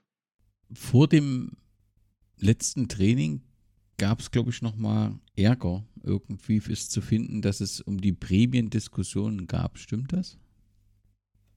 Ja, genau. Das ist so typisch Lask irgendwie. Wir, wir können etwas ganz Großes erreichen und machen uns das Leben selber schwer mit irgendwelchen Konflikten und mit irgendwelchen äh, komischen Dingen, die im Umfeld oder im näheren Bereich des Vereins passieren. Ähm, es war anscheinend, was sehr verständlich war, weil es nicht abzusehen war, keine Meisterprämie ausgemacht. Und die Spieler wollten dann aber, als sie so nahe dran waren, dass dann doch wissen, was dem Präsidenten denn das wert wäre, wenn sie da jetzt vielleicht sogar den Meistertitel erringen würden. Und Präsident Jungbauer war da nicht dieser Meinung. Der hat gesagt, es gibt die bestehenden Gehälter und von einer Meisterprämie oder ähnlichem wollte er nichts wissen. Und die Spieler haben dann mit Boykott gedroht und auch ein Training tatsächlich nicht durchgeführt. Und Präsident Jungbauer wiederum hat dann gedroht, wenn sie jetzt nicht zu trainieren beginnen, dann schickt er die 1B-Mannschaft nach Wien zu dem Spiel. Also man muss sich das vorstellen, der LASK hat die historische Chance, erster Nicht-Wiener Verein Meister von Österreich zu werden und tritt dann mit der 1B-Mannschaft an dort. Ähm, irgendwie wollte das, glaube ich, dann doch niemand. Und sie haben dann doch trainiert und von Jungbauer, wenn auch, wie ich höre, sehr bescheidene Prämie, aber doch Prämie versprochen bekommen. Und es ist dann äh, relativ rasch äh, wieder Ruhe eingekehrt. Aber es ist so ein, ein, ein, typisches Ding beim LASK, dass das passieren konnte. Sie haben dann übrigens, Sie waren ja zu diesem Zeitpunkt schon österreichischer Pokalsieger, Cupsieger, wie man bei uns sagt, und haben zusätzlich noch ein, ein, ein Freundschaftsspiel in, das, in der Woche vor diesem meisterschaftsentscheidenden Spiel gegen Slavia Prag ausgetragen. Also das hat man auch gewonnen und das hat wahrscheinlich ein bisschen Geld eingebracht.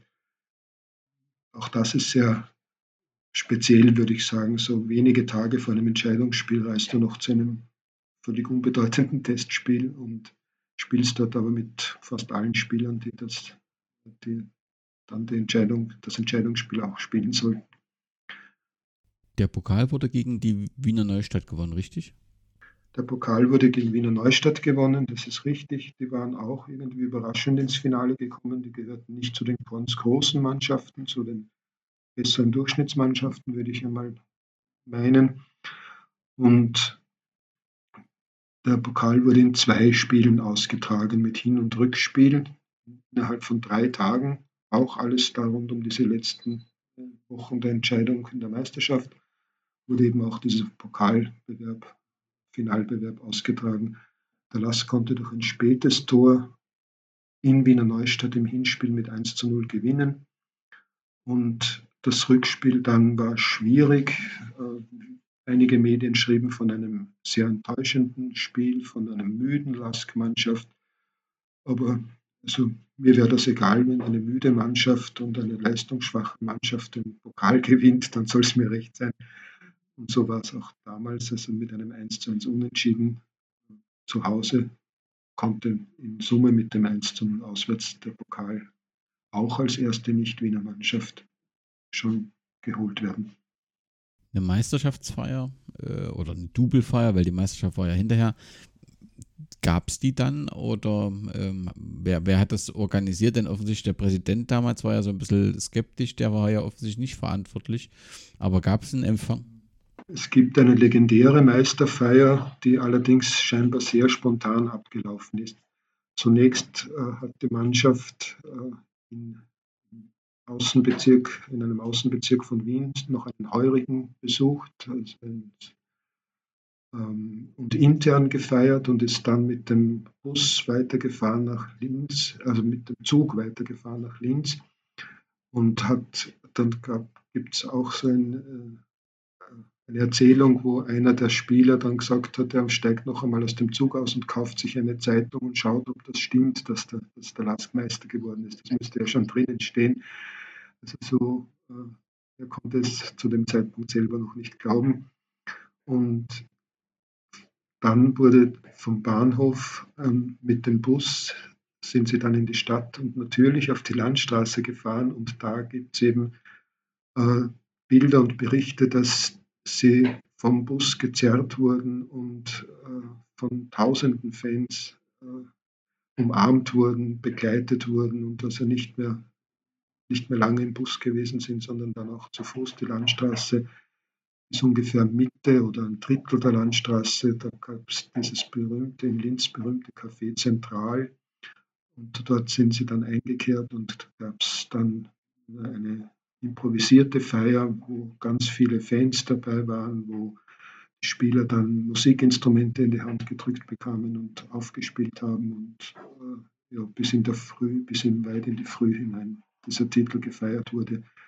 Ich konnte das auch noch nicht miterleben, aber ich stelle es mir wirklich sehr positiv und schön vor, weil es einfach so spontan scheinbar alles abgelaufen ist. Nach der Meisterschaft kam, so muss man fast sagen, das Erwachen oder es wurde eher unruhig, es ist von finanziellen Schwierigkeiten und einer Diskussion um eine Vereinsauflösung ähm, zu lesen. Was war denn los und wie konnte das denn gelöst werden? Man hat sich scheinbar mit der Zusammenstellung der Mannschaft, die wirklich großartig war, ein Stück weit übernommen und Jungbauer wollte ähm, war amtsmüde geworden. Irgendwie hat er die Titel erreicht, die er, die er wollte und hat dann zwei wichtige Spieler schon einmal verkauft äh, aus der Mannschaft, die eigentlich von sich aus gar nicht hätten weg wollen. Aber er hat gesagt, nein, das, sie kriegen keinen neuen Vertrag mehr. Und er begann er schon zu sparen. Und es, es ist für mich auch immer wieder, ich habe es erst heute wieder kurz in der Vorbereitung auf hier nachgelesen, erstaunlich, dass es schon 1968 heißt, der Lask war finanziell völlig am Boden. Also man hatte innerhalb von drei Jahren alles an Renommee oder an finanziellen Mitteln, die man hatte, ähm, aufs Spiel gesetzt und, und, und verloren.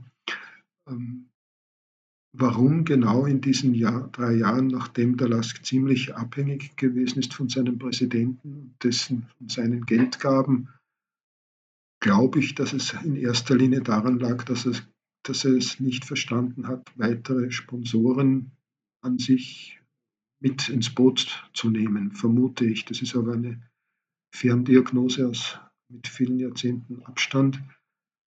Aber es stimmt, dass wir also da dann wenige, kurze Zeit nach dem Meistertitel bereits in finanzielle Schwierigkeiten gekommen sind, die immer größer geworden sind. Und wenn man dann so in die kommenden Jahre schaut, dann findet man 67 und 70 nochmal eine Teilnahme am Pokalfinale.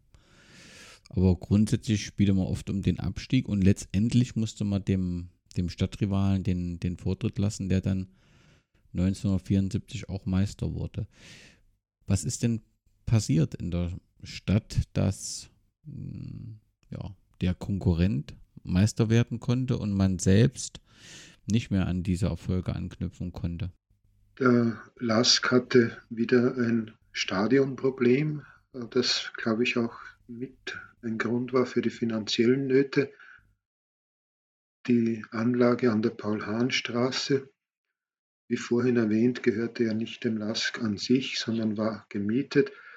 Und die Stadt hat gesagt, wir brauchen das Grundstück wieder, wir wollen dort eine Schule, eine höhere technische Lehranstalt bauen und ihr müsst euch was anderes suchen. Und die, wie Jungbauer so getickt hat, hat er am Beginn wenig, glaube ich, auf die Verträge und auf das Kleingedruckte geachtet. Es war inzwischen sein Nachfolger Rudolf Trauner, ein bekannter Politiker des Landes Oberösterreich im Amt. Und der war dann völlig aus dem Häuschen, weil er gar nicht gewusst hat, dass das, dass das möglich ist, dass der Verein diesen Platz verliert und dann auch noch muss Jungbauer irgendwo übersehen haben oder es war ihm egal, dass da im Vertrag gestanden ist, dass der Lask auf eigene Kosten alles abräumen musste und den Platz äh, zurückgeben musste und äh, also dafür, dass er weg musste, musste er auch noch zahlen und das war für Trauner ganz ein ganz schwieriger Beginn. Es gab, kam dann zu Spielerverkäufen und zu äh, Not, Aktionen, um den Lask in irgendeiner Form dann doch wieder zu retten. Und das Sportliche scheint mir in dieser Zeit eher zweitrangig gewesen zu sein. Man musste wieder einen Platz auch suchen, wo man äh, zu Hause sein konnte, eine neue Heimat quasi. Und das ist ein beliebtes Wortspiel immer in diesem Zusammenhang, eine neue Heimat suchen. Der Lask hat sie dann gefunden im Linzer Stadtteil, der neue Heimat heißt. Also, ähm, da waren ähm, Roma und Sinti ansässig, die sonst, also die auf der Durchreise waren oder zum Teil auch dauerhaft hier quasi äh, ihre Heimat gefunden hatten. Und zur damaligen Zeit dürfte man nicht sehr äh, sorgsam mit den Ängsten oder mit den Anliegen dieser Gruppen vorgegangen sein. Und man ließ diesen äh, Platz räumen für den Bau einer Sportanlage. Der Bau einer Sportanlage war politisch genehmigt, war abgestimmt. Es war wahrscheinlich so vom gesetzlichen, vom rechtlichen her in Ordnung. Aber was man sonst darüber liest, war, glaube ich, nicht so in Ordnung. Nämlich, dass also hier um 5 Uhr in der Früh dann der Lask mit Fans und Funktionären aufgetaucht ist und dann mit Baggern um den Platz zu räumen gegen den Widerstand dieser Volksgruppen, die dann, die natürlich selber auch mit Gewalt, so heißt es, gedroht haben, aber es ich würde mir da schon eine andere Lösung gewünscht haben, aus, natürlich auch jetzt aus der Ferne gesprochen und aus dem historisch-zeitlichen Abstand vielleicht nicht ganz fair, aber es ist für mich eher eine noch aufzuarbeitende, aber nicht ganz so erfreuliche Geschichte meines Vereins, dass eine, eine wirklich hervorragende, schöne Sportanlage dann geschaffen wurde, aber das ist sicherlich großartig gewesen für den Club und eine gute Leistung auch vom Präsidenten.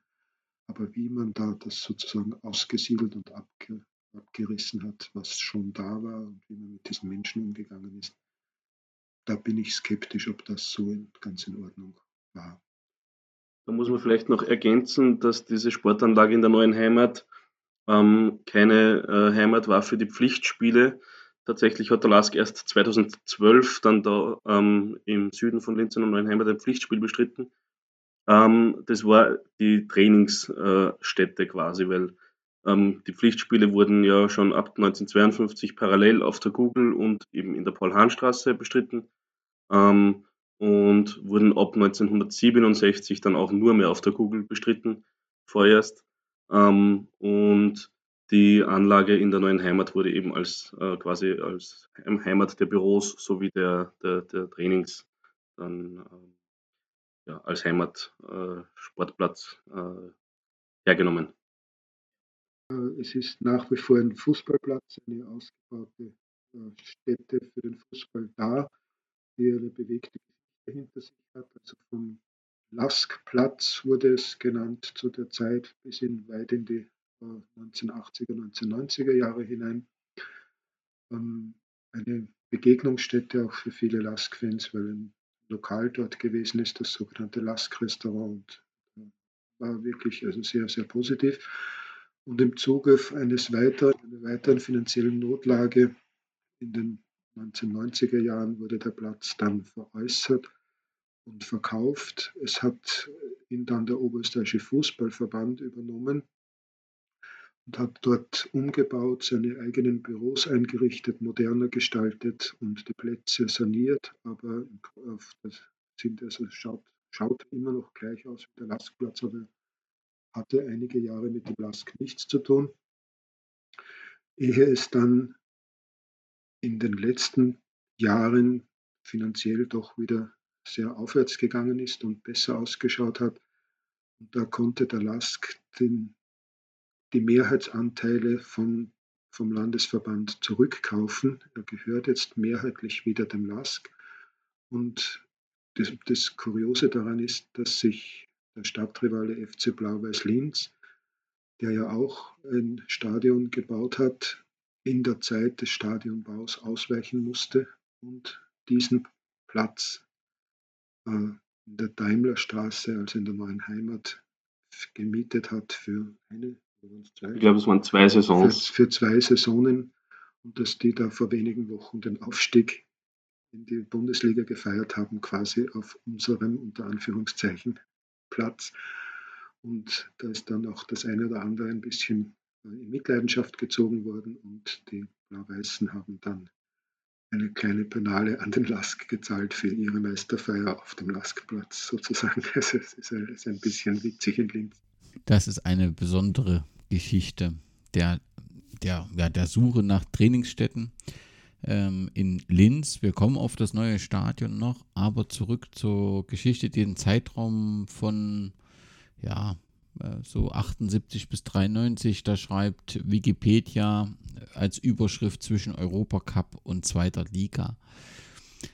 Das trifft es, glaube ich, ganz gut. Welche europäischen Erlebnisse haben sich denn fest in dein Bewusstsein und damit auch in die Geschichte des Klask eingebrannt? Das trifft es gut. Wir erreichten in diesen Jahren äh, viermal hintereinander einen UEFA Cup Rang. Das hieß in der Liga zweimal Platz 3 und zweimal Platz 4. Das war jeweils die Qualifikation für den UEFA Cup, erste Runde. So Qualifikationsspiele, wie es heute gibt, gab es damals noch nicht. Man war einfach in der ersten Runde dabei. Und das Besondere, jedem Lask-Anhänger bekannte, ist natürlich 1985 der die zweite Runde hatten wir damals schon erreicht nach einem Sieg in der ersten Runde über Banik Ostrava. bekamen wir Inter Mailand zugelost und das war aufregend. Inter hatte damals ähm, sieben Spieler, die im Weltmeisterschaftsfinale drei Jahre zuvor in Spanien gestanden sind. Und man kannte eigentlich jeden Interspieler, zumindest vom Namen her. Es war auch die Zeit, wo Karl-Heinz Rummenigge für Inter Mailand gestürmt hat. Und die waren also der haushohe Favorit natürlich gegen die kleine Lask-Mannschaft. Und es gelang tatsächlich in Linz beim Hinspiel ein 1 zu 0 Erfolg durch ein Tor in der 81. Minute. Und dieser Sieg hat sich über Jahrzehnte, auch bei jenen, die es noch nicht erlebt haben, irgendwo als das Lask-Spiel einzeln gesehen äh, herauskristallisiert. Da war ich dann schon dabei, schon als junger Erwachsener. Und das hat sich schon in mein Gedächtnis ganz stark eingebrannt. Ich hatte dann das Glück, auch auswärts dabei zu sein im San Siro Stadion, damals Giuseppe Meazza. Und ähm, das wird ein bisschen unterschätzt. Das Auswärtsspiel wird kaum erwähnt. Es ist, ging am Ende 0 zu 4 verloren und alles, ja, ist eh klar, auswärts keine Chance gehabt und äh, wieder die Verhältnisse richtig gestellt. Das mag irgendwo stimmen, aber es, es stand bis zehn Minuten vor Schluss 2 zu 0 und der Lask drängte auf das Auswärtstor, mit dem er aufgestiegen wäre. Und es gibt Zitate zum Beispiel von Rummenigge, der sagt, bis zu dieser Minute, wo dann das 3 zu 0 gefallen ist, habe ich nicht an unseren Aufstieg geglaubt. Und es gab auch sehr, sehr fragwürdige Entscheidungen des äh, weißrussischen Schiedsrichters, ähm, die auch italienische Zeitungen kritisierten, die gesagt haben, ist, wo die Übersetzungen der italienischen Zeitungen ich mir angeschaut habe und wo es dann heißt, also der Lask wurde betrogen und der, äh, unglaublich, was sich dieser Schiedsrichter leistete. Ähm, es gab da Elfer-Situationen, Toraberkennungen und so weiter, die wirklich problematisch waren. Aber es, es, soll das einzige Mal sein, dass ich da jetzt einen Schiedsrichter etwas sage erst in der Geschichte. Es geht schon in Ordnung, dass Inter dann aufgestiegen ist, aber ich wollte damit also nur sagen, dass dieses Rückspiel oft unterschätzt wird. Der Lask hat auch dort eine aus meiner Sicht großartige Leistung vollbracht. Das ist dieses äh, Inter Mailand-Ereignis für mich selber besonders. Ich war auch in, in Ostrava dabei, das habe ich mit der Mannschaft machen können. Da war ich im selben Bus. Da waren noch Plätze frei im Mannschaftsbus und die konnte, die konnte man erwerben. Und ich war zu dieser Zeit gerade Zivildiener, also den Ersatzdienst abgeleistet und habe mir da, was eigentlich nicht möglich und schwer ist, erstens mal freie Tage genommen und zweitens bin ich dann nachher drauf gekommen, dass ich eigentlich gar nicht hätte ins Ausland reisen dürfen als Zivildiener und schon gar nicht in den damaligen Ostblock, wie es geheißen hat. Aber ich war, war und bin stolz darauf, dass ich dort dabei gewesen bin. Und wir haben dann dort, zu, wir sind mit einem 2 0 Vorsprung hingefahren und haben dort nach einer Abwehrschlacht in der 89. Minute sogar das Siegestor erzielt und sind mit 3 zu 0 gesamt aufgestiegen und war dann noch beim Bankett mit der Mannschaft dabei und so. Also es war ein besonderes Erlebnis beim Abschlusstraining dabei und mit den Spielern im selben Hotel gewesen und so. Das war so da, heute schwer vorstellbar, damals gut möglich und war ein besonderes Ereignis für mich jetzt als Person und als Fan. Dann fällt natürlich der Bruch zum nächsten Thema etwas schwer, beziehungsweise der ist sehr hart. Äh, nach der UEFA Cup-Zeit erfolgte äh, der Abstieg 88, 89. 94 gelang dann die Rückkehr oder 93, 94 gemeinsam mit dem Rivalen FC Linz. Dann gab es eine finanzielle Krise. Es war ähm, die Rede von 25 Millionen Schilling die Schuldenlast und ähm, danach kam es dann zum 27. Mai 1997 zur hitzig diskutierten und bis heute umstrittenen Fusion mit dem Stadtrivalen und dem Meister FC Linz zum Lask Linz. Wie wird die Fusion und das Drumherum mit Blick aus, dem, aus der heutigen Zeit von dir bewertet? Eigentlich sehr, sehr klar bewertet. Ich denke, dass es keine Fusion im eigentlichen Sinn war, auch wenn man es so genannt hat und heute noch von so sagt. wenn ich schriftlich etwas verfasse, schreibe ich eigentlich immer in der sogenannten, von der sogenannten Fusion. Ähm, es, man muss wissen, es gab dieses Fusionsgespräche über Jahre, fast Jahrzehnte in Linz immer wieder, immer wenn es einem der beiden Clubs schlecht gegangen ist. Und das war fast immer so. Irgendeinem ging es immer schlecht, beiden gut, das war selten. Ähm, war scheinbar die letzte Rettung, die Fusion. Und es gab äh, immer wieder die Möglichkeit, es stand immer wieder die Möglichkeit im Raum und wir Fans, damals noch weit nicht so organisiert wie heute eine organisierte Fanszene, aber wir hatten trotzdem unsere Möglichkeiten genutzt, um dagegen zu protestieren. Wir hatten sogar auf der Landstraße eine gemeinsame Demonstration gegen die Fusion im Jahre 1995, also zwei Jahre bevor es dann tatsächlich so weit gekommen ist, wo wir äh, als Demonstrationszug über die Landstraße gezogen sind, blau-weiße und schwarz-weiße Anhänger gemischt. Und auch, das war dann sogar in den Fernsehsportnachrichten, Hauptnachrichten mit Bildern und Interviews von uns Fans aus beiden Lagern. In das Radio wurden wir eingeladen, um, Interviews zu geben und so weiter. Also ich traue mir sagen, wir haben da einen wesentlichen Teil dazu beigetragen, die Fans bei der Lager ums 95 noch einmal zu verhindern. 97 hat man uns dann am falschen Fuß erwischt, das haben das so heimlich gemacht, dass durchgezogen war, bevor es wirklich bekannt gewesen ist oder wir etwas hätten dagegen tun können. Ähm, was mir persönlich sehr wichtig ist, ähm, ist einmal, dass für den Lask jetzt das Lask-Sicht äh, die Farben und, das, und der Name sich nicht geändert haben. Es ist auch dieses nachgestellte Linz von Lask Linz ist, entstammt nicht der Fusion mit dem FC Linz, sondern das hatten wir schon 1996 in, aufgenommen in, das, in unsere Statuten, weil sich die Stadtpolitik gewünscht hat, weil man der Meinung war, im Ausland weiß man nicht, was LASK heißt. Und wenn man da LASK Linz sagt, dann ist das auch Werbung für die Stadt Linz und das LASK kann bleiben, aber Linz. In Wirklichkeit ist es ja ein Pläasmus, dass man das Doppellinz Athletik Sportclub Linz hat irgendwie sinnlos, aber wenn es die Politik wollte, hat man es aufgenommen. Und das wird vielfach auch sehr von blau-weißer Seite, teilweise aber auch wissen es viele, viele Lask-Fans nicht. Und viele sagen, das ist also das Ergebnis der Fusion zwischen Lask und Linz. Klingt ja auch logisch, Lask-Linz, aber das ist eben nicht so. Das ist nachweislich 1996 schon in unserem Namen drinnen, das Lask-Linz. Und es gab Überlegungen, das Logo schwarz-weiß-blau zu machen oder zumindest den I-Punkt über dem I blau zu färben und so. Das ist alles nicht passiert. Das konnte unser Präsident abwehren.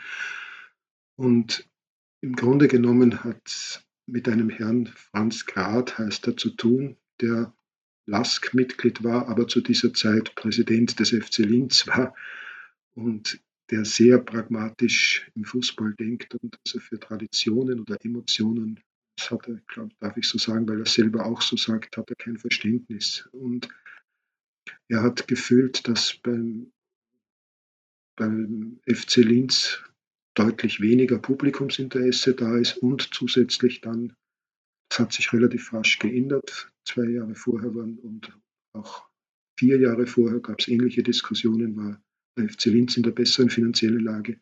97 war es tatsächlich wieder der Lask in der besseren Lage und dieser Herr Franz Grad hat mehr oder weniger seinen Club FC Linz zum Verkauf angeboten. Er war anscheinend auch in Kontakt mit Klagenfurt und mit, äh, mit dem Burgenland. Klagenfurt im Hinblick auf die Heimeuropameisterschaft und Burgenland, weil es da keinen großen Verein gibt. Und er wollte praktisch seinen Club verkaufen, mehr oder weniger, und hat dort keine, keinen Erfolg gehabt und hat dann in Linz intern das mit dem LASK so vereinbart, dass es zu diesem Zusammenschluss kommen soll.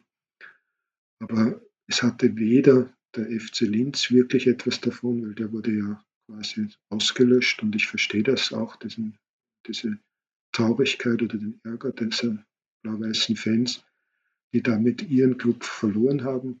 Aber auch der LASK hatte nicht wirklich viel davon. Die versprochenen Sponsorenmillionen und politische und finanzielle Unterstützung sind auch nie wirklich eingetroffen. Und der LASK hatte einen riesigen Kader. Er hat letztlich drei Spieler übernommen, die auch dann bis auf einen nur kurz da gewesen sind beim Verein. Und der einzige Vorteil war eine gute Nachwuchsakademie, die vom FC Linz gut geführt wurde. Das hat der LASK zugegebenermaßen einfach übernehmen dürfen. Aber ansonsten gab es kaum Vorteile für einen der beiden Clubs und am Ende waren dann beide in der zweiten, teilweise dritten, vierten Liga. Ähm, beide kann ich deshalb sagen, weil sich der FC Linz noch im selben Sommer äh, quasi neu gegründet hat.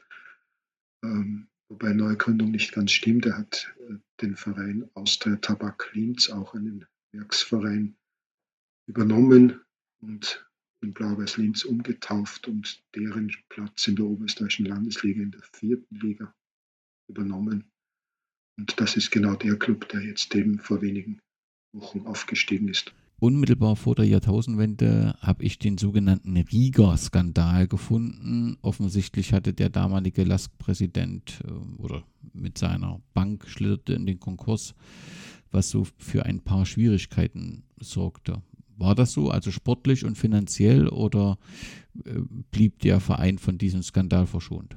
Nein, überhaupt nicht. Das war wieder ein Skandal, ein, ein ein Thema, das uns an den Abgrund gebracht hat und wo es zittern hieß um die Existenz überhaupt. Wolfgang Rieger, ein Bankier aus dem Salzkammergut und seit Kindheitstagen ein überzeugter Lask-Fan, ein engagierter Lask-Fan, hat 1995 übernommen, äh, zu einer Zeit, als noch ein weiteres Mal Jungbauer vorher Präsident war und aufgegeben hat dann endgültig und auch weil es sich ver verrannt hat in seine Ideen irgendwie und er mit, mit Abrechnungen und so Schwierigkeiten gehabt hat mit dem Finanzamt. Er ist zurückgetreten und es kam dann Wolfgang Rieger wie der Phönix aus der Asche und es schien äh, eine goldene Zeit anzubrechen und das Geld abgeschafft zu sein. Er kaufte in einer Winterpause die wichtigsten Spieler von ganz Österreich, die Mittelfeldspieler. Äh, Peter Stöger ist für wahrscheinlich ein Begriff und auch Jerzy Pszeniczek, später polnischer Nationaltrainer, ähm, waren da in Österreich Pszeniczek von Tirol und Stöger von äh, Rapid damals, ursprünglich aus Wien, aber auch Rapid damals. Ähm, die hat einfach beide in derselben Winterübertrittszeit gekauft. Und was waren die beiden besten Mittelfeldspieler Österreichs? Und auch sonst saß das Geld bei allen Feierlichkeiten so sehr locker. Es schien alles äh, in Richtung Angriff auf den Meistertitel zu gehen.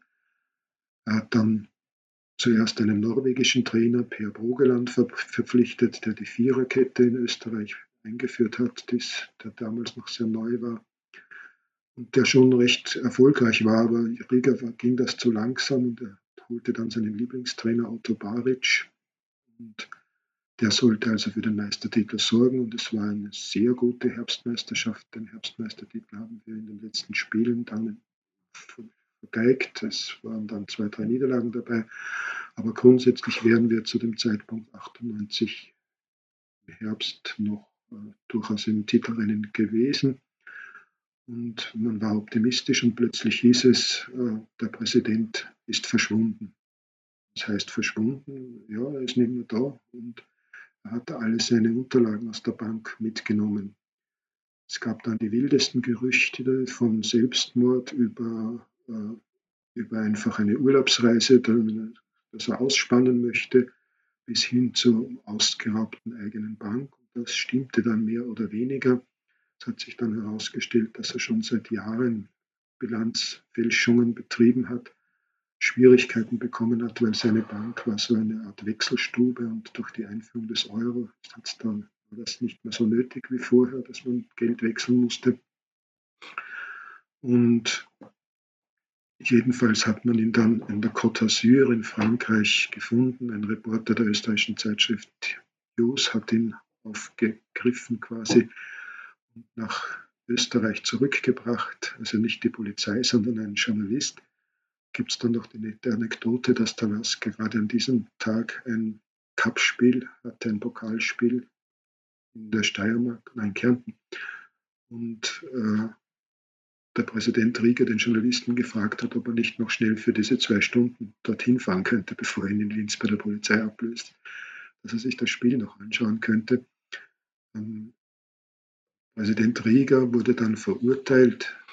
Er hat selber auch geklagt gegen die österreichische Nationalbank. Da gab es wahrscheinlich schon auch Unregelmäßigkeiten, wie man gegen einen kleineren Bankier vorgegangen ist. Aber er selber wurde verklagt wegen Unterschlagung und, und ja, kam ins Gefängnis für fünf Jahre. Und der Lask hatte seinen Geldgeber, seinen Präsidenten und vor allem Geldgeber verloren. Das war eine spannende Zeit, wie er ungefähr drei Wochen unauffindbar war, musste Übergangsregelungen gefunden werden. Und wie er dann ganz, äh, wie sich dann herausgestellt hat, was da alles ist, kam natürlich auch der Lask ins Gespräch und wurden die Unterlagen da untersucht und wie viel der Lask bekommen hat und er nicht bekommen hat von den entwendeten Geldern und so. Und das Image war natürlich am Boden. Geld war keines da, die Spieler wurden alle verkauft, die, die irgendwie verkauft werden konnten. Die renommierteren Spieler, eben zum Beispiel die genannten Schinjek und Stöger, aber auch viele andere. Und Trainer Otto Baric ist dann auch wieder gegangen, weil er wollte ja Meister werden und das schien ihm mit dieser abgespeckten äh, Mannschaft von Jungen und so nicht mehr möglich. Interessanterweise, also diese Sanierung war meines Erachtens äh, ja, schon der Versuch, den Lask zu retten, aber es ging eben, es wurde der Platz verkauft, es wurden alle Spieler verkauft, sozusagen das Familiensilber veräußert und es war wirklich eine ganz, ganz kritische Zeit für den Lask. Wobei diese Mannschaft, die dann übrig geblieben ist und der Trainer, der damalige Co-Trainer, der zum Trainer aufgestiegen ist, Marin Kokonjanin, die, diese Mannschaft hat dann das Cup-Finale, das Pokalfinale 99 erreicht und gegen die damals souveräne Sturm Graz, die viel in der Champions League unterwegs war, im Elfmeterschießen verloren. Also das war einer meiner bittersten Momente, weil wir da gegen einen an sich übermächtigen Gegner überlegen waren, geführt haben, Riesenchancen in der Verlängerung vergeben haben und dann das Elfmeterschießen verloren haben. Das wäre ein idealer Moment gewesen für einen Titelgewinn, aber das, dazu reicht es nie beim Lask, außer 1965. Aber äh, zusammenfassend, das hat uns, Rieger-Affäre hat uns an den Rand gebracht. 2007 gelang die Rückkehr in die Bundesliga. Ich würde dann aber direkt bis 2012 springen, denn am 30. April 2012 hat der Verein von der österreichischen Bundesliga die Lizenz für die anstehende Saison verweigert bekommen. Das bedeutete den Zwangsabstieg in die Regionalliga und dürfte damit ähm, in der aufregenden Vereinsgeschichte die schwärzeste Stunde gewesen sein, richtig? Ja, schon, schon richtig, ja. Also es gab viele schwarze Stunden, wo es vor allem, da meine ich kaum einmal ein sportliches Ereignis, sondern immer so dieses Zittern um die Existenz des Clubs. Das war damals wieder an einem Tiefpunkt angelangt, 2012. Wir hatten da auch einen sehr umstrittenen Präsidenten, der anfangs den Lask übernommen hat in einer schwierigen Zeit, wo ihn keiner mehr wollte. Das bleibt immer sein Verdienst. Aber was dann gekommen ist, war auch sehr, sehr problematisch. Ist übrigens äh, an und für sich im Tennis zu Hause und ihm und seiner Tochter gehörte bis vor wenigen Tagen das Tennisturnier in Hamburg. Und äh, die beiden, er und seine Tochter, wie gesagt, im Tennis unheimlich erfolgreich und anerkannt und beliebt, haben es beim Fußball und beim Lask nie zu einer Beliebtheit geschafft, sondern zu einer sehr sehr, sehr belasteten und kritischen Beziehung. Und ähm, 2012 wurde eben diese Lizenz nicht mehr gewährt und wir wussten eigentlich, ja, wir wussten schon, Regionalliga wird gehen, das hat der Verband signalisiert. Also die höchste dem Verband unterstehende Liga darf man spielen, aber eben das ist doch Liga 3 und hatten keine Mannschaft und keine, keine irgendwie Vision, wie das jetzt gehen sollte.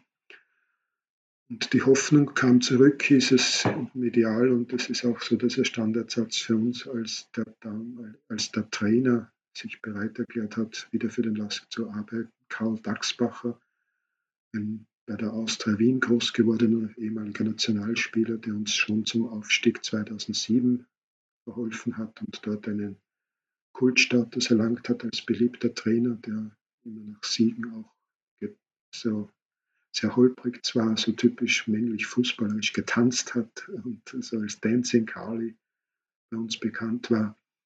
Zwischenzeitlich hat er die Wiener Austria wieder übernommen nach dem Erfolg des Aufstiegs 2007 mit dem Lask, war aber zwölf gerade arbeitslos und hat gesagt, er tut sich das an, der Lask ist ihm ein Herzensanliegen. Und er trainiert den Lask auch in der Regionalliga ab da waren wir wieder ein bisschen zuversichtlicher oder sehr zuversichtlich, dass das zumindest sportlich irgendwie funktionieren wird. Dem Dachsbacher haben wir alles zugetraut. Und so war es dann sportlich auch tatsächlich. Ähm, er ist Meister geworden mit der Mannschaft nach einer tollen Aufholjagd im Frühjahr gegenüber dem FC Pasching. Das ist der Ort, wo wir den, den wir dann übernommen haben als Heimat vorübergehende. Ähm, Damals spielten sie selber noch und spielten ausgezeichnet. Und wir hatten sie immer als Hauptgegner im Kampf um den Titel, den haben wir geschafft. Aber zwischen, dem, zwischen der Rückkehr in den bezahlten Fußball und dem Ergebnis stand eben, der Meistertitel stand noch eine Relegation an. Und diese haben wir ganz klar gegen den FC Liefering, den bekannten Satellitenclub von Red Bull Salzburg, verloren. Damals hatten wir da noch gar nicht so die Idee, wer Liefering ist und die hatten wir so äh, ziemlich unterschätzt, wir Fans und wahrscheinlich auch die Mannschaft. Jetzt hatten wir zwar den Regionalliga-Titel gewonnen, aber durften erneut nicht, also durften nicht aufsteigen und mussten eine erneute Saison in die Regionalliga gehen. Finanziell war es nach wie vor schwierig, es war kaum, äh, kaum Geld vorhanden. Aber eine Mannschaft konnte doch zusammengestellt werden von Präsidenten, die, wie gesagt, da um den Titel mitspielen konnte und das auch geschafft hat. Aber rundherum war es sehr schwierig. Oft konnte die Stadionmiete nicht bezahlt werden. Wir sind dann an andere kleinere Orte ausgewichen oder das Flutlicht wurde nicht eingeschalten oder die, die Anzeigetafel wurde nicht eingeschalten. Also es muss, musste an allen Ecken und Enden gespart werden. Und die Existenz war gerade dann auch wieder nach dem verpassten Aufstieg in der Relegation nach wie vor nicht gesichert, wenngleich sportlich und auch vom, vom Fanaufkommen her durchaus eine interessante und sehr schöne Zeit war, würde ich einmal sagen. Das fast paradox klingt, aber wir sind da als Fans auch sehr zusammengewachsen. Und auch in der Mannschaft hat es Dachsbacher geschafft, hier äh, einen Zusammenhalt zu schaffen, dass alle geblieben sind, auch wenn einmal am Monatsende nur die Hälfte oder gar nichts Geld überwiesen wurde. Dann kam es zur zweiten Regionalligasaison und Mitte dieser Saison, also in der Winterpause, kam es dann zu der Übernahme der sogenannten Freunde des LASK. Das war eine Gruppe von Geschäftsleuten in Linz und Oberösterreich, die sich zusammengetan haben und es geschafft haben, vom vorherigen Präsidenten Peter Michael Reichel Lask loszueisen, da hatten wir schon das Gefühl, das wird nie was werden und er wird immer ewig der ungeliebte Präsident sein oder der, den Club wird es nicht mehr geben. Aber diese Freunde des Lask haben das geschafft und es war eine unheimliche Euphorie da. Das war am Heiligen Abend, am 24. Dezember, gab es diese letzte Sitzung am Vormittag, wo dann diese Übergabe endgültig fixiert wurde. Und man nannte das dann marketingtechnisch Restart, also wieder Einstieg, Neustart. Und unter diesem Titel gab es dann das erste Spiel im Frühjahr und es, die Euphorie war groß. 10.000. Ich glaube, ja, 6, 7.000 Zuschauer und äh, eine Aufbruchsstimmung, die großartig war. Es war trotzdem noch eine schwere, Frühjahrssaison, aber wir haben wieder den Meistertitel in der Regionalliga geschafft. Jetzt aber schon klarer gewusst, dass immer noch die Relegation äh, ansteht. Die hatten wir gegen den burgenländischen Verein Parndorf und an einem Montag um 18 Uhr waren 3000 Linzer im Burgenland, das nicht gerade um die Ecke ist. Und wir haben durch ein spätes Tor unseres jetzigen Sportmanagers, damals Spieler und Stürmer Radovan Vujanovic mit 1 zu 0 gewonnen. Schienen uns schon im siebten Himmel. Das Rückspiel in Linz vor 10.000, 12.000 Zuschauern war dann aber extrem schwer. Nach neuerlicher Führung durch Vujanovic schien schon alles auf Schiene. Bahndorf hat aber ausgeglichen und dann eher sogar dominiert, beziehungsweise taten uns wir enorm schwer. Und die Angst war bleiern irgendwo bei Spielern und Fans. Und ja, in der letzten Minute konnten wir, konnte ein Spieler von uns nach einem Eckball noch auf der Linie klären. Das wäre das Siegestor für Brandorf und deren Aufstieg gewesen und wir wären wieder gescheitert. Aber nach dieser Rettungstat auf der Linie war Schlusspfiff und wir waren wieder zurück, zumindest einmal in Liga 2, mit einem hoffnungsvollen Präsidium und mit einer hoffnungsvollen Mannschaft. Das war zunächst einmal so. Es ist leider nicht dabei geblieben. Teilweise noch größer geworden, die Euphorie und die sportlichen Erfolge, teilweise aber auch wieder einiges schlechter. 2017 folgte dann der Aufstieg in die Bundesliga. Damit war nach sechs Jahren in der zweiten bzw. dritten äh, Leistungsstufe war man wieder zurück in der Liga 1. Dann konnte man in dieser Bundesliga ganz gut mitspielen. So grundsätzlich, wie beurteilst du die Entwicklung? Ich habe gerade jetzt so ein wenig skeptisch, Skepsis gehört. Klar, es gab um Corona etwas, was ja europaweit für Aufregung äh, sorgte. Aber grundsätzlich ist die sportliche Entwicklung doch gerade vor dem Hintergrund der Geschichte beeindruckend. Kann die finanzielle Entwicklung auch mithalten? Ja, bis jetzt schon, zumindest soweit wir es nach außen hin sehen.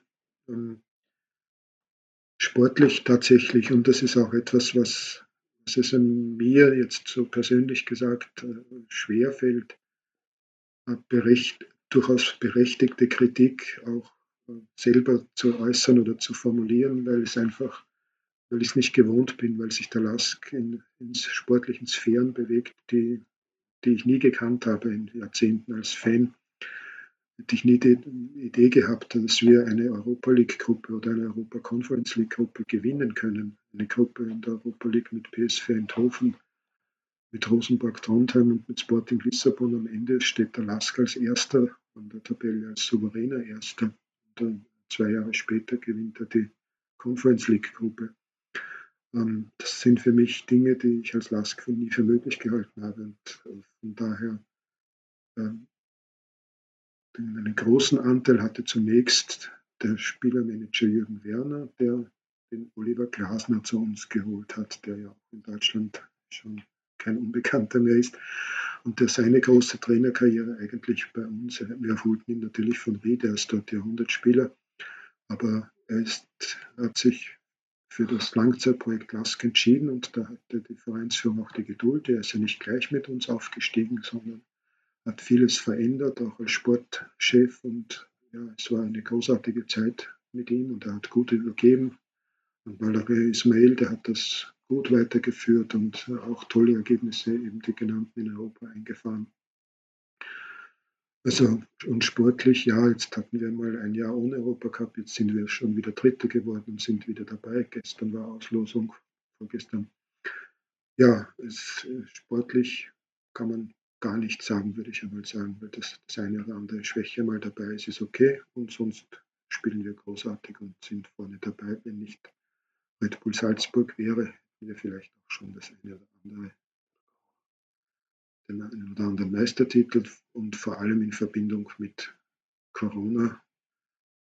Da gibt es diesen sogenannten Skandal, den du angesprochen hast. Es war eine großartige Saison. Der LASK hatte die Tabellenführung übernommen im Februar von Red Bull Salzburg mit einem Auswärtssieg in Salzburg. Hat diese Führung dann gehalten und ausgebaut, hat jedes Auswärtsspiel in dieser Saison gewonnen am Ende, bevor die Corona-bedingte Unterbrechung kam, waren bei uns in Österreich genau die Hälfte der Spiele absolviert. Äh, jeder hatte einmal auswärts, einmal zu Hause gespielt. Um 22 Runden und der LASK hat es als Tabellenführer, sechs Punkte Vorsprung auf Red Bull Salzburg. Also wenn man da nicht zu träumen beginnt vom Meistertitel, wann dann? Dann gibt es aber erstens bei uns diese Lösung, dass dann halt die Punkte halbiert werden vor einem sogenannten Playoff und der Vorsprung reduziert sich damit schon automatisch einmal von sechs auf drei. Und dann ist irgendwo, sind die Pferde durchgegangen mit unseren Verantwortlichen. Ich denke, man wollte schon alles tun, weil man irgendwie gesehen hat, heuer, wenn nicht heuer, wann dann, schaffen wir den Meistertitel. Dann hat man ein Abkommen gebrochen, das zwischen den Clubs getroffen wurde, dass eben während der Corona-Zeit, dass es nur bestimmte Arten des Trainings geben darf und das wurde dieses verbotene Mannschaftstraining, es durfte ja nur in kleinen Gruppen trainiert werden, dieses verbotene Mannschaftstraining mit einem kleinen Spielchen wurde, auf, wurde gefilmt, von wem auch immer, das ist bis heute nicht aufgeklärt. Und auf diesen Bildern, die sehr undeutlich sind, aber doch so deutlich sind, dass man klar erkennt, dass hier ein, ein Verstoß gegen die Vereinbarung, jetzt nicht wirklich gegen das Gesetz, aber gegen die Vereinbarung der Bundesliga-Vereine getroffen wurde, dass das sich Lask das hat zu Schulden kommen lassen. Es standen dann wieder alle möglichen Szenarien ins Haus bis hin zum, äh, zur Bestrafung, Rückversetzung wieder in den Amateurfußball und äh, wurden große, äh, enormen Überlegungen angestellt, was denn dann passieren wird. Es war dann halb so schlimm, aber doch schlimm genug. Ähm, schlimm genug war, dass man das überhaupt gemacht hat, dass man moralisch da irgendwie versagt hat und seine Fans auch enttäuscht hat.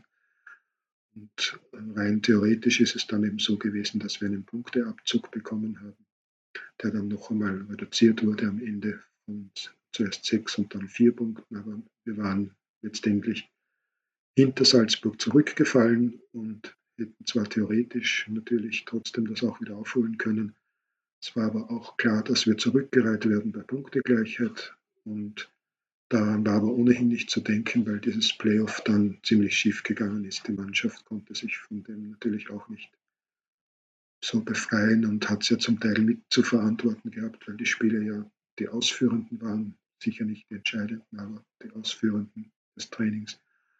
Und ja, wir haben dann nur wenig Punkte gemacht und sind letztlich noch auf Platz 4 zurückgefallen. Und dieses Corona-Trainings, das sogenannte, war so ein Startpunkt, um auch ein bisschen hinter die Kulissen zu schauen. Und da hat sich dann doch so manches aufgetan, was wieder an den turbulenten Lask in seiner Geschichte erinnert und nicht an die, den schönen, guten, erfolgreichen Lask, der parallel dazu ja da ist. Aber ja, die Trennung dann von, von Trainer Ismail war sehr seltsam. Dann gab es Vorwürfe gegen den Spielervermittler Jürgen Werner wo er zwar weitgehend freigesprochen wurde, aber er kam dann nicht zurück zum LASK, weil er sich auch mit dem Präsidenten offenbar überworfen hatte. Und ja, dann geht es schon in diese Richtung, die du auch mit Christian schon besprochen hast, mit dem, der Überbetonung des Sponsors mit seinen Farben und dem, dem Neubau des Stadions, wo es viele Streitigkeiten gab. Und ja. Kann man sagen, dass mit der sportlichen Entwicklung zufrieden ist, aber abseits des Rasens ein ungutes Gefühl hat. Dann lass uns noch mal ganz kurz ein wenig abseits äh, des Rasens gucken. Du hast das neue Stadion angesprochen, Christian. Äh, von außen nimmt man wahr, Linz, zwei neue Stadien. Alle sind zufrieden, bis auf, glaube ich, diese Bierbecher-Schankanlage. Da gibt es immer mal in den sozialen Medien äh, ein paar Bilder, wo man von einem tropfenden Bierbecher, aber hat das neue Stadion, seid ihr als Fanszene damit zufrieden? Ja, durchaus. Ähm, hat ähm, die Fanszene durchaus auch Mitspracherecht gehabt, was ähm, den, oder Mitspracherecht, aber hat Wünsche geäußert, wie das Stadion denn aussehen soll, beziehungsweise vor allem der Fanblock. Ähm, davon ist auch einiges umgesetzt worden. Ähm, jetzt äh, vom Stadion an sich sind wir, sind wir sehr zufrieden. Was mir persönlich, was ich persönlich ein bisschen schade finde, ist, dass eben ähm, zwischen den, den, den Reihen ähm, sind jeweils 50 Zentimeter Abstand und eine äh, Stange, also dieses Safe Standing, was man aus, aus Großbritannien kennt. ist bei uns auch ähm, so gegeben und das finde ich persönlich ein bisschen schade, weil dadurch ein bisschen dieses äh, Kollektive fehlt, weil man halt sehr weit entfernt ist vom, vom Vordermann und vom Hintermann. Ähm, aber ansonsten kann man eigentlich wirklich äh, sehr zufrieden sein.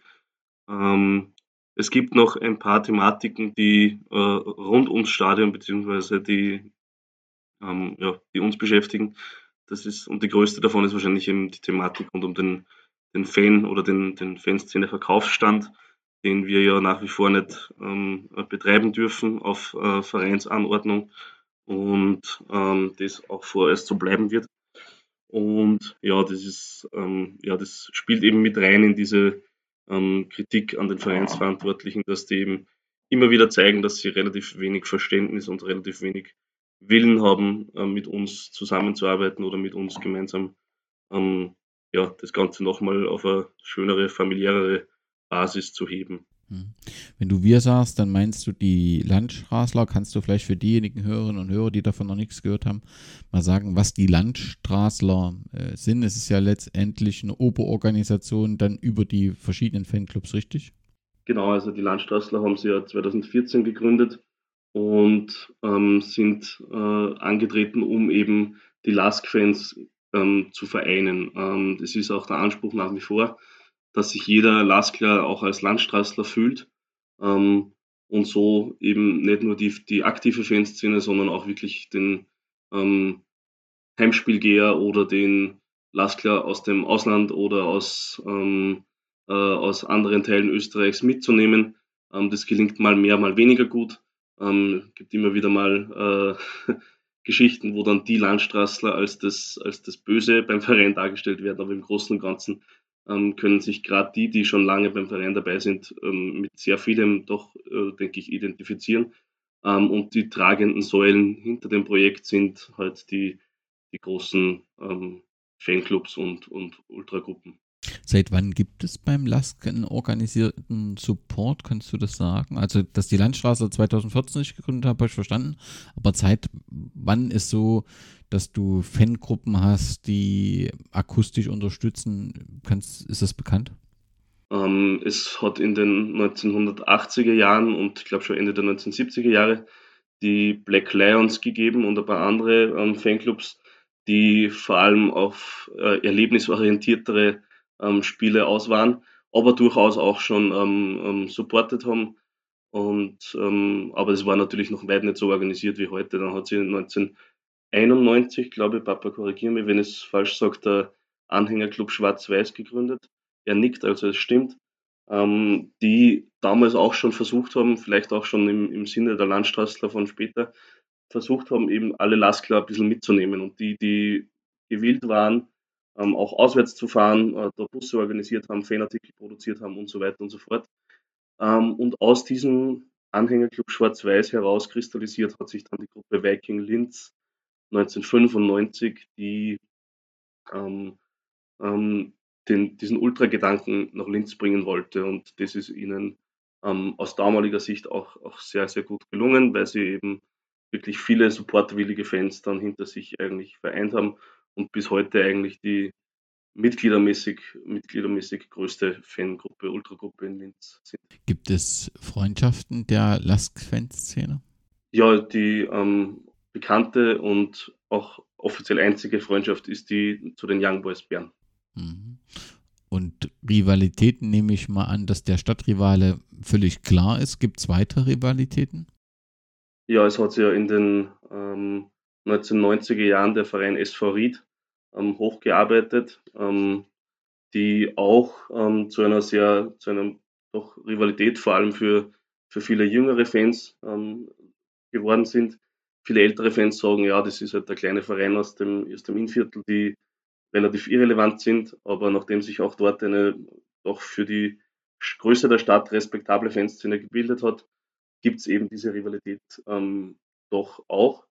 Ähm, dazu kommt ähm, Rapid Wien und auch ähm, die anderen großen Vereine in Österreich, die äh, eine Fanszene besitzen. Rapid erwähne ich deswegen gesondert, weil die mit den Lions ja eine ähm, Fangruppe haben, die ursprünglich, ursprünglich aus Oberösterreich kommt, ähm, mit denen es in der Vergangenheit immer wieder mal ähm, ja, zu Auseinandersetzungen gekommen ist. Und ja, ansonsten kann man vielleicht noch Innsbruck nennen, aber das, ja, man kann tatsächlich eigentlich in Österreich fast jede, jeden Verein nennen, der eine größere Fanszene vorzuweisen hat.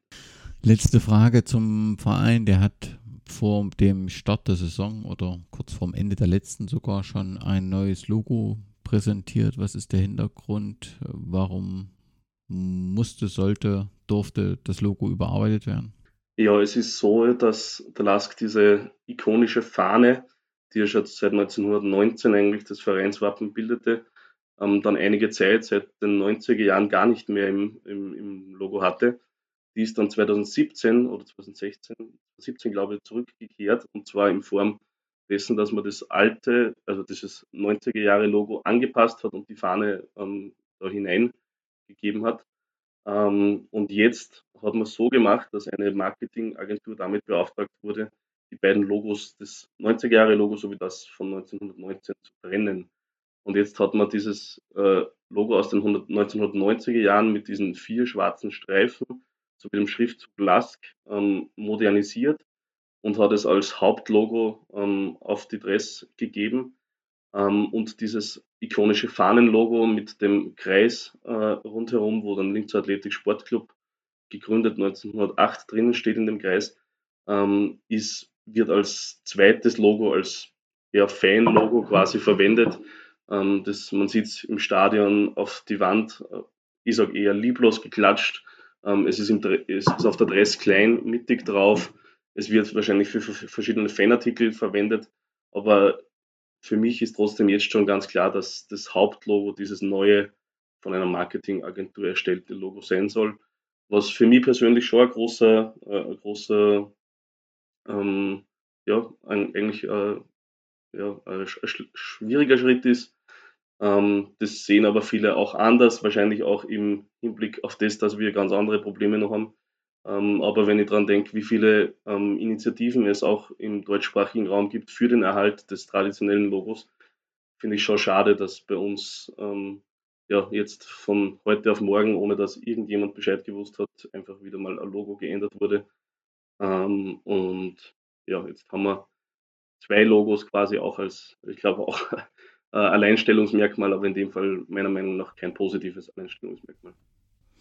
Ja, ich muss auch sagen, es war ein bisschen verwundert, also es sieht ja marketingtechnisch, also dass da Experten an einem, einer Grafik gearbeitet hat, das erkennt man, aber es geht ja hier ein bisschen mehr, in, was eine ganze Vereinsgeschichte erzählt, in Wappen beziehungsweise in Logo und dass es dann zwei geben soll, das scheint mir doch ein wenig sonderbar und ja, besonders äh, zu sein. Aber damit wir nicht so einen ganz negativen Abschluss finden, denn wir kommen natürlich immer wieder letztendlich damit auf die, die aktuellen Probleme, die schwingen immer mit und wenn man sich aktuell mit dem Lask beschäftigt, merkt man eben auch in allen Kommentarspalten, da ist viel Unmut drin und da ist viel Ärgernis drin. Also der Verein scheint nicht so richtig abseits des Rasens zur Ruhe zu kommen.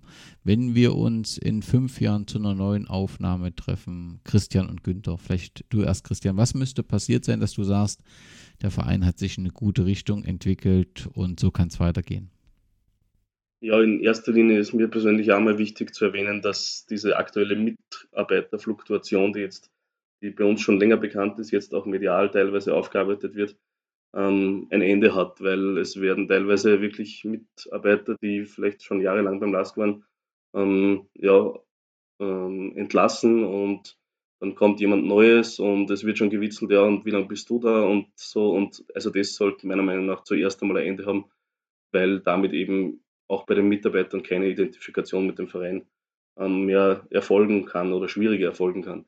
Ähm, als zweites, und das ist ähm, der, der, die Hauptpriorität natürlich, ähm, äh, die äh, sponsorenfarbenen Trikots ähm, sind im Optimalfall in fünf, Jahr in fünf Jahren Geschichte.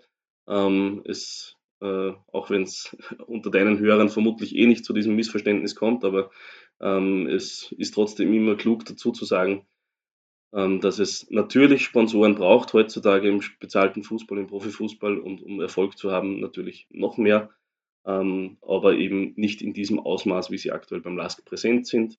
Und das zeigen auch ganz viele andere Positivbeispiele, dass es durchaus möglich ist, die eigene Tradition mit den Sponsoren ähm, zu verbinden und so zu gestalten, dass es sich nicht widerspricht, wie es aktuell bei uns der Fall ist. Und ja, dann hoffe ich, dass wir auch ähm, sportlich in fünf Jahren ähm, in diesen Fahrwässern weiter schwimmen können, wo wir aktuell sind. Ähm, es hat jetzt im Sommer auch diese Trainerentlassung gegeben, die von vielen mit Unverständnis ähm, aufgegriffen wurde. Der Saisonstart war jetzt auch ähm, mäßig, aber das heißt natürlich nicht, dass man da jetzt ähm, sofort den nächsten Trainerwechsel fordert, sondern mir wäre wichtig, dass auch sportlich diese Kontinuität, die man unter Oliver Glasner gehabt hat, dass man die vielleicht wieder hineinbringt, um ähm, dann eben im Gesamten einen ruhigeren Verein ähm, ja, nach außen präsentieren zu können. Und ja, ich hoffe einfach, dass diese, diese Negativschlagzeilen in diese, in diese Hinsicht aufhören. Und ja, mit welchem Präsidenten auch immer das dann am Ende gelingt, ähm, auch wenn es mit dem aktuellen gelingt und man dann doch noch irgendwann einmal auf einen gemeinsamen Weg ähm, zurückblicken kann, wäre es auch schön. Ähm, und ja, man kann es vielleicht zusammenfassen, ich hätte gerne in fünf Jahren einen ruhigeren Verein, der nach wie vor ähm, in diesen sportlichen Gefilden zu finden ist. Das kann ich sehr gut nachvollziehen. Günther, die letzten Worte in dem Podcast gehören dir. Haben wir in der Geschichte voller Höhen und Tiefen etwas Wichtiges vergessen? Und sollte das nicht so sein, was, was würdest du noch zu Christians Ausführungen hinzufügen? Was würdest du dir wünschen, wenn wir in fünf Jahren über deinen Lask reden? Was müsste passiert sein, dass du zufrieden bist? Wir haben, glaube ich, die großen Dinge gut angesprochen. Du warst ganz großartig schon vorbereitet und hast uns die Steilvorlagen sehr, sehr genau gegeben. Ähm, vielleicht äh, so diese persönliche, wie wir auch begonnen haben, dass am Ende noch einmal, warum ist trotzdem, trotz aller dieser Skandale, trotzdem, dass man sagt, ja, ein bürgerlicher Verein und so weiter und, und der Liebling der Wirtschaft und dann aber auch doch wieder nicht, weil dann das Geld wieder an allen Ecken und Enden fehlt und auf der anderen Seite vielleicht auch sympathischere Kleinvereine, die sich einer bestimmten Zielgruppe zuwenden und so. Was ist dann trotzdem noch immer dieses Faszinierende des Lask, dieser Mythos Lask, wie es auch manchmal heißt. Ich glaube, dass einfach dieser Verein, das, das nicht nur die Stadt, sondern das ganze Bundesland immer wieder so bewegt, dass er so gar nicht so dumm tun kann, so, so, so, viele Fehler machen kann. Das soll natürlich kein Freibrief sein, aber irgendwie kommen immer wieder alle zurück und der Lask interessiert einfach die Medien und die, die Menschen vor allem äh, so sehr, dass es, dass es dass auch, dass er auch Dinge überlebt, die ein anderer Verein vielleicht nicht überleben würden. Und wir hatten die Fans in der Stahlindustrie bei der Föst genauso wie beim einfachen Obdachlosen. Wir haben es aber auch natürlich bei, in der Politik, also so, so quer, glaube ich, so breit gefächert ist es irgendwie selten. Und das fasziniert mich, dass wir einfach da auch ähm, eine Gemeinschaft haben, dann auch im Stadion oder in Gesprächen und so untereinander, die den kleinen und den großen Mann bzw. Frau vereint, dass der Lask trotz, trotz aller Schwierigkeiten etwas Verbindendes hat. Und das ist einerseits ein gewisser Rückblick an den Anfang und gleichzeitig auch schon ein Stück weit die Beantwortung der letzten, zweiten und letzten Frage von dir. Wenn das so bleibt, ist es, das, dass das so bleibt, ist mir wichtig. Und wenn es dann so ist, genauso wie der Christian gesagt hat, ein wenig in einem ruhigeren, sympathischeren Fahrwasser, was die Mitarbeiterpolitik betrifft, was die was die Tradition betrifft, die Aufarbeitung und Miteinbeziehung der Geschichte des Vereins betrifft, dann, dann passt das wunderbar. Und sportlich ja, war es natürlich schön, wenn es so bliebe, aber das ist, das ist großartig und schön, aber ist nicht das, das Wichtigste an dem Verein. Und ohne dass ich damit mich selbst jetzt wieder korrigiere, aber ich würde halt einfach ganz gern einen Titel mit diesem Verein feiern. Ich bin 1966 geboren und 1965 war das Double. Und man kann halt nicht sehr viele Titel im Jahr gewinnen, schon gar nicht in einem Land, wo Red Bull Salzburg zu Hause ist. Also ich würde uns schon sehr wünschen, dass er zumindest einmal vielleicht einen Cupsieg erleben darf. Vielleicht schon in diesen fünf Jahren. Wie gesagt, das Wichtigste ist auch das nicht. Schön es. Ja, dann sage ich ganz herzlichen Dank, äh, Günther und Christian, zunächst für euer unglaublich großes Engagement. Ich freue mich sehr auf das Buch, habe verstanden, dass ich mich da noch etwas äh, gedulden muss, aber ich freue mich drauf und äh, wünsche natürlich Gesundheit, denn da auch den Bogen zum Anfang zu spannen, aber dass eben dann eure Wünsche auch in Erfüllung gehen. Und ich glaube, wenn es viele solcher engagierter Lasker gibt, dann kann das nur gut werden. Ganz, ganz herzlichen Dank euch beiden. Ja, herzlichen Dank dir für das ganz freundliche und kompetente Gespräch. Vielen, vielen Dank. Vielen lieben Dank, Danny.